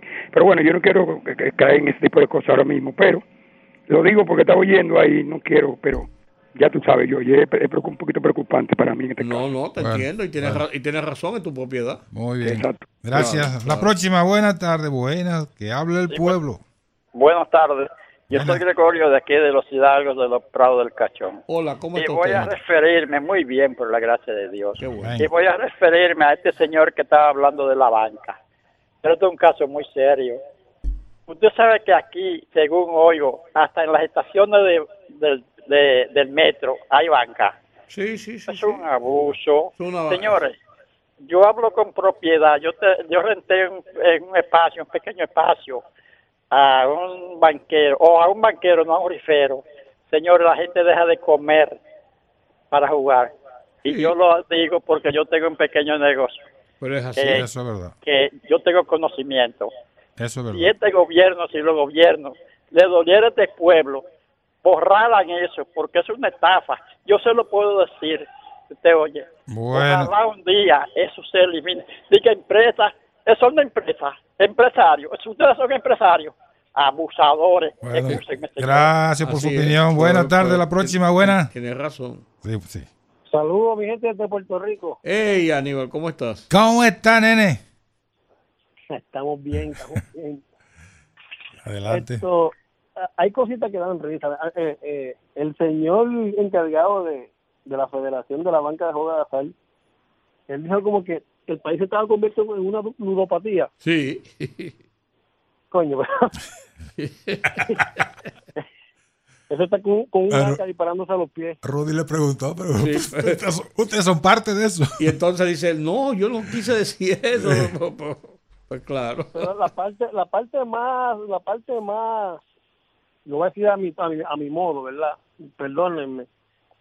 Pero la parte más asquerosa de, de todo lo que él habló, que dio mil vueltas para decir que una, una, una persona allí trabaja por dos, 12 mil pesos. O sea, una gente que, que hace tanto dinero de la nada, robándole al otro, robándole al, al pobre. Y lo que le paga son 12 mil pesos a una persona Así y la es. excusa de ellos es que no que no están regularizados que no que no lo han llevado Mire, si usted quiere que una persona ga- gane bien usted se lo pague y punto Son, mis- son y salarios más, de, y más, y más cuando, más cuando la inversión suya es el sueño de otro salarios Oye, de, oye, de Aníbal, miseria. e- eso es una componenda entre los banqueros, los mafiosos y el gobierno. Sí, claro. Porque el gobierno cobra. Eh, la- los mafiosos cobran, eso es lo que le da la gana. Y los dueños de las que son legales son las que tienen las ilegales. Claro. O sea, es una Sí, mafia pero, pero, completa. pero, pero yo, yo lo hubiese, yo lo hubiese tirado un pañuelito para que se le haga la, la- si por lo menos él me dice, mire, nosotros, eh, la, la agrupación de nosotros le, le paga 30 mil pesos a los dependientes, 25, pero 12 mil pesos, mi hermano. El promedio. Cuando- Hay gente que, que gana cuando 5 le- mil pesos. Sí. Cuando le, oh, oh, no, tampoco así. No, no, es sí, cierto. Sí, sí, es verdad, es verdad. Cuando la inversión de esa gente es el sueño de otro. Así es, Así es. así Y es. por otra parte, con relación a, a lo de a lo de lo que estaban haciendo de alto costo. Yo para mí que, que es como dijo el señor Chanel, para mí que es lo que, que estaba como que buscándole una media tinta de, de que eso se tiene que llevar a otro lado, porque el gasto según ellos es mucho, pero mi pregunta es, ¿cuánto se gastó entre la parturienta haitiana en lo que va de año? ¿No se ha gastado más? Uh, todos los cuartos del mundo. 30% Re- del re- presupuesto de salud. redirijan- ese torrente sanguíneo del Banco Central para alto costo y ya, no hay problema. Exactamente. Gracias, Aníbal. Bueno, La próxima, buena. Buenas. Buenas tardes. Ayer yo estaba oyendo una, una joven que tenían, estaban entrevistando del PLD, de la Fuerza del Pueblo. Sí. Esa- yo estoy diciendo, pero esa, ella cuando, ella tiene 34 años de edad. Cuando Lionel fue, fue presidente en el 96, ella lo único que tenía eran 11 años. Sí. Ella vino optando por, el, por su primer voto, fue en el 2004. ¿Qué conocimiento tenía esa joven de política? Eso es lo que yo quiero. Hoy se está como, co- como, como exhibiéndose. Dice que Lionel era que sé yo qué. Que Lionel, mira, No, para por- hablar, pa hablar mentira y comer pecado, pecado, hay que, ten- hay, hay, hay que, te- que- que tener cuidado. Gracias, gracias. No, por eso no, porque cuando usted, cuando Colón vino, usted no había nacido todavía, ni yo tampoco, y hablamos de Colón. Buenas tardes. Guay. Buena, la próxima. Buenas tardes, Encarnación y el equipo, es Teófilo. ¿Cómo ¿Cómo está? ¿Cómo está usted? Estamos bien, gracias a Dios. Qué bueno, Escuchándolo a ustedes más. Eh, qué gusto me dio escuchar a Antonio Romero, que eh, era uno de los interactivos de Baja Boniquito antes. Sí. Óigase, eh, con respecto a la banca de lotería, lo que pasa con la banca azul es que la banca azul están pagando hasta 50 mil pesos por un peso una tripleta y 80 en primera. Y la banca dinámica, que son de diputados, señor Gil, de aquí de, de- de la parte oriental, usted se saca mil pesos y tiene que dar cuatro viajes porque están quebradas la banca. ¿Cómo están quebradas? Que lo que tienen son unas empleadas todita haitianas y embarazada la, la bota. Eso es lo que le pasa a ellos. Ahora están los gritos que no griten, ¿no? Ay, mi, ay, mi, ay, mi madre. Buenas. Eso es grave. Ay, ay. ¿Cómo, están ustedes? Bien. Bien. Bien. Picante, Oye- oye- pero oyendo bien. cosas aquí. Qué, bueno, qué bueno, Rudy. Cuéntame tú. Yo, yo diciendo que los dueños de banca tienen los perros amarrados con la cadena de salchicha. Sí, con longaniza. Sí, con longaniza, claro. Qué barbaridad. Lo que pasa es que uno, uno ellos, tiene ¿eh? que oír, uno tiene que oírlo, Oye, Rudy, uno tiene que oírlo lo por democracia, pero la verdad que a uno se le Sí. cuadra la cabeza. ¿eh? Oye, pero es que ellos son los dueños de la banca, la- de las legales, de las ilegales, y, y todas las que vayan a salir, ellos son los mismos dueños de todo. Pero claro, y el gobierno le hace el juego porque cobra dinero con los impuestos. Exactamente. Oh. Ellos siempre- eh, todos los, a- oye, todos los años tienen el mismo show de que no, que vamos a poner impuestos ilegales, pero son ellos mismos los dueños de los ilegales. Ellos son. ¿Quién más? Que es un asunto que no es de este gobierno, es eso todos los gobiernos No, igualitos. eso es toda la, toda la vida, sí o Claro. sí, toda la vida. Claro, hombre. Y para y pa colmo, ellos son legisladores, papá colmo. Lo sigo escuchando. Muchas gracias, por la sintonía. Buenas, rumbo de la tarde. ¿Aló? Hola. Sí, aló. Sí. Hola, poeta. Gloria a Dios, Dios me la bendiga, princesa, y a todos ustedes. Amén. Baja el radio un poquito, baja el Tengo una inquietud. Baja el volumen, baja el volumen del radio. Por favor, no, eh, no, me, no me cierre, por favor. No, dele, No, poeta. el radio, sí.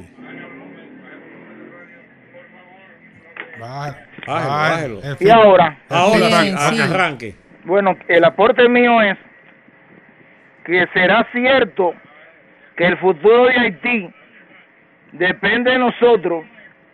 Es una ironía de la historia, porque fuimos invadidos en, el- en los siglos pasados, por como Balaguer le llama el, imperio, el imperialismo haitiano, que venía del sufrimiento de la colonia francesa, a la cual acabaron y no sabían que esta era parte de su de su fracaso histórico.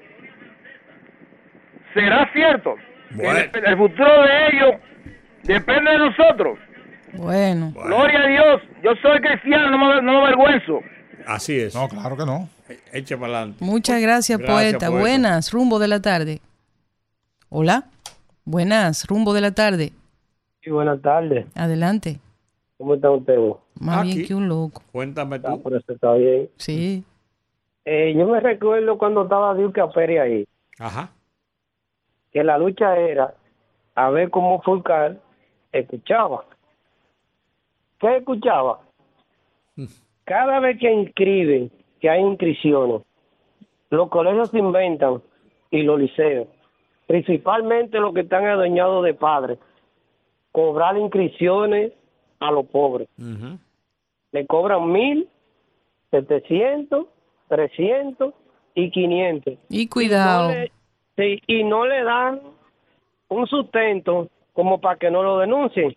Entonces yo digo, ¿de qué sirve compactar con los padres, con las iglesias, privando de que, que son de los pobres y le están cobrando y, y con la anuencia del que le dicen de que, es para invertirlo en la escuela, pero también el gobierno se la movili- se la se la muebliza, pero también se la pinta, le paga a los profesores, le paga a los porteros, le paga a los jardineros y también le da una subvención. Entonces, ¿por qué yo digo? Porque hay que cobrarle mil pesos. Si uno tiene tres niños y le cobran mil pesos con el allante que, que es para invertirlo en el colegio. Entonces, educación tiene que poner atención a eso, porque ahí está el San Pablo Apóstol, Manuel Caraballo. Pero también usted tiene de aquel lado, en los guandules, el liceo eh, San- Domingo Sabio, Domingo Sabio, que ahí le cobran más.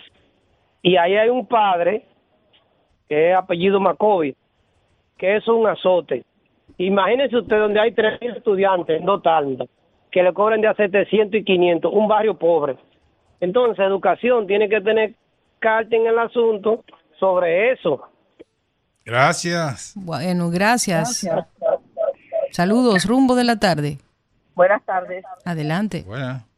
Eh, con respecto a lo que dijo el señor, pero yo no entiendo porque se aprobó una ley que decía que los colegios no iban a cobrar reinscripción, todos Mm. los estudiantes. No lo cobran. No, que no se, no se aprobó la ley. Había un proyecto de ley en ese sentido. Hay una ordenanza. Sí, pero no, siempre no llegó a aprobarse. Que lo prohíbe, la, prohíbe, co- prohíbe cobrar la reinscripción, pero los colegios se inventaron y le hicieron otro nombre. Sí, sí. Dice, aporte para mantenimiento. Para inscribir un niño en un colegio, 30 mil y pico de pesos para inscribir a un niño en un colegio de primero de primaria. Eh, por un lado. Por otro lado, con respecto a la situación de los haitianos, yo escuché un oficial de la policía decir que él era oficial de la policía en la maternidad de los Minas y que todo el mundo sabe que hay una trama que de los directores del hospital para cobrar 25 mil pesos a cada que llegue, le dan prioridad a la partidenta haitiana porque le cobran 25 mil pesos porque cuando dan a luz le inscriben el niño y le sacan su acta. Eso tiene, eso es un negocio que viene en, en minibuses desde Haití, cargada de haitianas embarazadas Correcto. para dar a luz y le cobran 25 mil pesos. Las dominicanas ya ni siquiera pasan por ahí porque le dan preferencia a las haitianas. Por otro lado, yo quería hacer una denuncia también de que eh, qué es lo que está pasando con las instituciones públicas, que no hay un funcionario, ni siquiera sus asistentes, que atiendan las, reclama- las reclamaciones. Yo soy una empresaria, el empresariado dominicano está acéfalo, porque en ninguna institución pública usted puede hablar con un funcionario público, no cogen las llamadas, no reciben a, la, a los empresarios, no, re- no ni siquiera los asistentes atienden a las reclamaciones que uno quiere hacer. Están totalmente desconectados. Pero no reciben a sus propios compañeros. Dígame No usted. Esa- no reciben a nadie. Usted va a una institución pública ahora mismo y nunca, nunca, pero nunca hay una persona que dé la cara para recibir un ciudad- ciudadano que paga sus impuestos. Entonces, ¿cómo es que estamos trabajando? Están en el monte de Zeus. Esa llamada me da de cerca porque acabo de sudar un pique allá afuera. Fui y hice un poquito de respiración. ¿Y cómo que se llama esto? Zen, que, que, que eh, meditación, así, para bajar los niveles. Porque Yoga. yoga y todo eso. Pues yo soy una gente pacifista. Yo, la gente me dice, ¿usted quiere tener problemas? Yo digo, no, no, yo no quiero. No, ando jamás. ando huyendo. Sí, porque hubo un director de comunicaciones de este gobierno que me amenazó con llamar a mis jefes porque yo le dije la verdad. Y yo le dije, mire, mis intereses económicos están muy por debajo de mis opiniones. A mí no me importa perder nada. Lo que yo no puedo perder es mi libertad de decir la, lo, lo que yo creo y lo que yo pienso. Pero podía ser ¿Eh? chantaje. Así de sencillo. Y, y le voy a dar, la, le voy a dar la, la- el beneficio de no mencionarlo porque no me parece ético, pero es una idea de lo desconectado que puede llegar a estar un servidor público por pensar o no pensar. Y eso fue hoy. hoy. Eso fue ahora mismo. Tú- Ahora mismo. Se, se- se Porque paró y de allá vino. yo hice una crítica a la persona porque son eh, eh, muchos, no todos, hay muy buenos eh, profesionales de la comunicación en este gobierno, pero hay muchos que nunca están, se les llama, se les manda correos, se les manda mensajes de WhatsApp y cuando uno le hace una crítica, dicen que es que estamos muy ocupados, pero cuando uno le hace una crítica te dedican 5 y 7 minutos a responderte todo lo que le llega a la cabeza por una crítica basada en Y los hechos y me amenazan. Si el que el que crea que me va a dejar a mí Pero pónmelo en la lista mía para mandarlo para casa de el ¿sabe que, dónde? y, yo- y- y le voy a decir algo, Allende- miren, Allende los mares. Allende los Allende mares. los mares. Yo no tengo nada. Yo lo único que tengo es mi trabajo, pues yo soy una racabaca. Pero lo único que nadie me puede quitar a mí es esa libertad que yo tengo de decir lo que pienso. Y eso no lo cambia ni un trabajo, ni un salario, porque para ganarse Ni la un vida relacionador y, no, público. y menos un relacionador público. Usted lo que tiene que hacer conciencia de que usted es un servidor público. No, no. Es que, No. es que- es que eso es lo que tú crees. Eh, bueno, pero eso pasa, señores. Sí. Esas son de las cosas, los- como dice la novela, lo que callamos las mujeres. Hace, Buenas. hace un, hace un tiempecito que los PLDistas no tenían ese comportamiento, ¿verdad? No recibían a nadie, no recibían teléfono y ahora... Ahora se te tiran.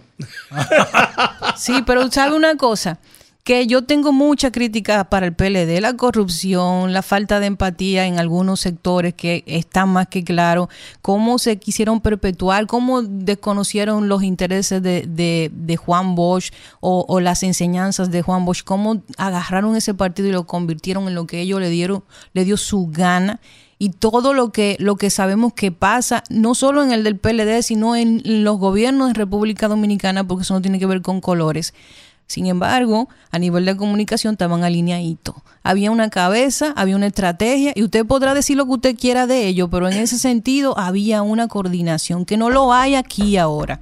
Que aquí hay mucha gente que piensa que eh, el oficio público la- el- el ser servidor público ellos no entienden que es un servicio, sino que yo soy un funcionario todo empoderado y grandotote y no saben que el servicio público es pasajero, por las reputaciones se quedan. Vamos a hablar con la gente. Eh, vamos a hablar con la gente. Para no, ser- pa no decirle cuatro Para seguir zen, buenas, rumbo de la tarde. Hola. Desde Cristo Rey. Eh, adelante. Rudy, Dímelo. yo estuve escuchando a Melanio ayer. Sí. Melanio es un tipo o un señor Sí. muy serio del partido, pero él fue ministro de Educación. Sí. Entonces habría que preguntarle a él, ¿qué es peor? ¿El que se vuela, un, vuela una pared y se roba un racimo de plátano o el que hace una virtud de meses y años y se lleva unos cuantos millones? Si él se da cuenta que los que están al lado de él y alrededor de él de su partido, todos salieron multimillonarios. Que, hay que probárselo. No. Ninguno hicieron declaración jurada de bienes, ni al entrar ni a la salida. Y todos tienen un chin de terreno en un campo. Y aparte de eso, una villa. Y aparte de eso, de todos los apartamentos que hizo Danilo y Leonel, tienen de a dos y de a tres. Entonces yo no estoy recordando a los pobres. Ay, lo dijo. Buenas, rumbo de la tarde. Sí, muy buenas tardes, Olga, Rudy. Saludos. El taponero, el buen taponero que dejó Don Giorgi ahí. Sí, señor. Gracias, gracias. Eh, Cuéntenos. de New York. Cuéntenos. Mi llamada más para, para mí, mi llamada más fue escuchando tu queja, Olga, Sí. de que debe decir el nombre de ese personaje para que el presidente y la institución a la cual pertenece tomen carta en el asunto. Es un abuso y una desconsideración de ese señor y un atrevimiento, buen atrevido. Ya, ba- bájele algo. Estoy, estoy de acuerdo con usted, un atrevido. Buenas, rumbo de la tarde. Se cayó esa. Buenas, rumbo de la tarde. Buenas. Adelante. Iba yo a referir ahorita lo, lo de Melanio también. Cuente. Pero Melanio, cuando él fue ministro de Educación, pero él, pu- él, él hizo un, as- en- en- en- él hizo un ascensor para él caminar solo con sus ascensores solo nada más, porque no quería que más nadie se, se, se arrimara con él ahí. ¿Y qué es lo que se está limpiando él hoy? Queriendo, queriendo demostrar lo que no es. Que se ubique. Bueno. Bueno, la gente tiene buena memoria. Buenas, rumbo de la tarde. Buenas tardes. Hey, hola. ¿Cómo estás? Nos tenía votados. Bien, Rudy. Claro. Que estaba haciendo un nuevo trabajo ahí. Pero escuchaba como quiera. Ah, bueno. Qué Es- bueno. Eso es lo importante, eso es lo importante. Claro. Saludo a, a Georgie, que está afuera, y al señor que... Nelson Encarnación. acompañándote. Sí, Nelson señor. Encarnación, sí, Sí, sí, cómo. Gracias, gracias. Fíjense una cosa. Hay unos adagios que dicen, nadie sabe lo que tiene hasta que no lo pierde. Eso es así. Y hay otro que dice, no elija bastidilla de oro para luego escupir sangre. Oiga, esa juventud que está atracando, yo siempre lo he dicho, no tiene cinco años, ni diez, ni doce, es de, es de 16, 18 para allá. ¿Y de quién son hijos esos muchachos que surgieron en esa época? Hijos del PLD. Y entonces yo veo a estos señores con esa rabia. Mira un, señor que llamó ahí en ese programa al principio, rabioso y cosas, señor, tenga calma. Ustedes quieren llegar, pero lleguen en buena lid, no insultando. Aquí hay muchísimas cosas que se puede decir del candidato de ellos y uno se atiene de decirlo por respeto, usted ve, y por respetar el programa. Pero por favor, vamos a, a- a hablar y a dedicar nuestro criterio con altura. Que la pasen bien, mi distinguido. Muchas gracias. Bueno, con eso yo creo que despedimos el día de hoy el programa. Recuerden que mañana tenemos una cita aquí en el rumbo de la tarde con ustedes de 5 a 7, así que acompáñennos mañana también. Y por el día de hoy es todo. Muchas gracias por habernos acompañado. Hasta mañana. Hasta mañana. Rumba 98.5, una emisora RCC Media.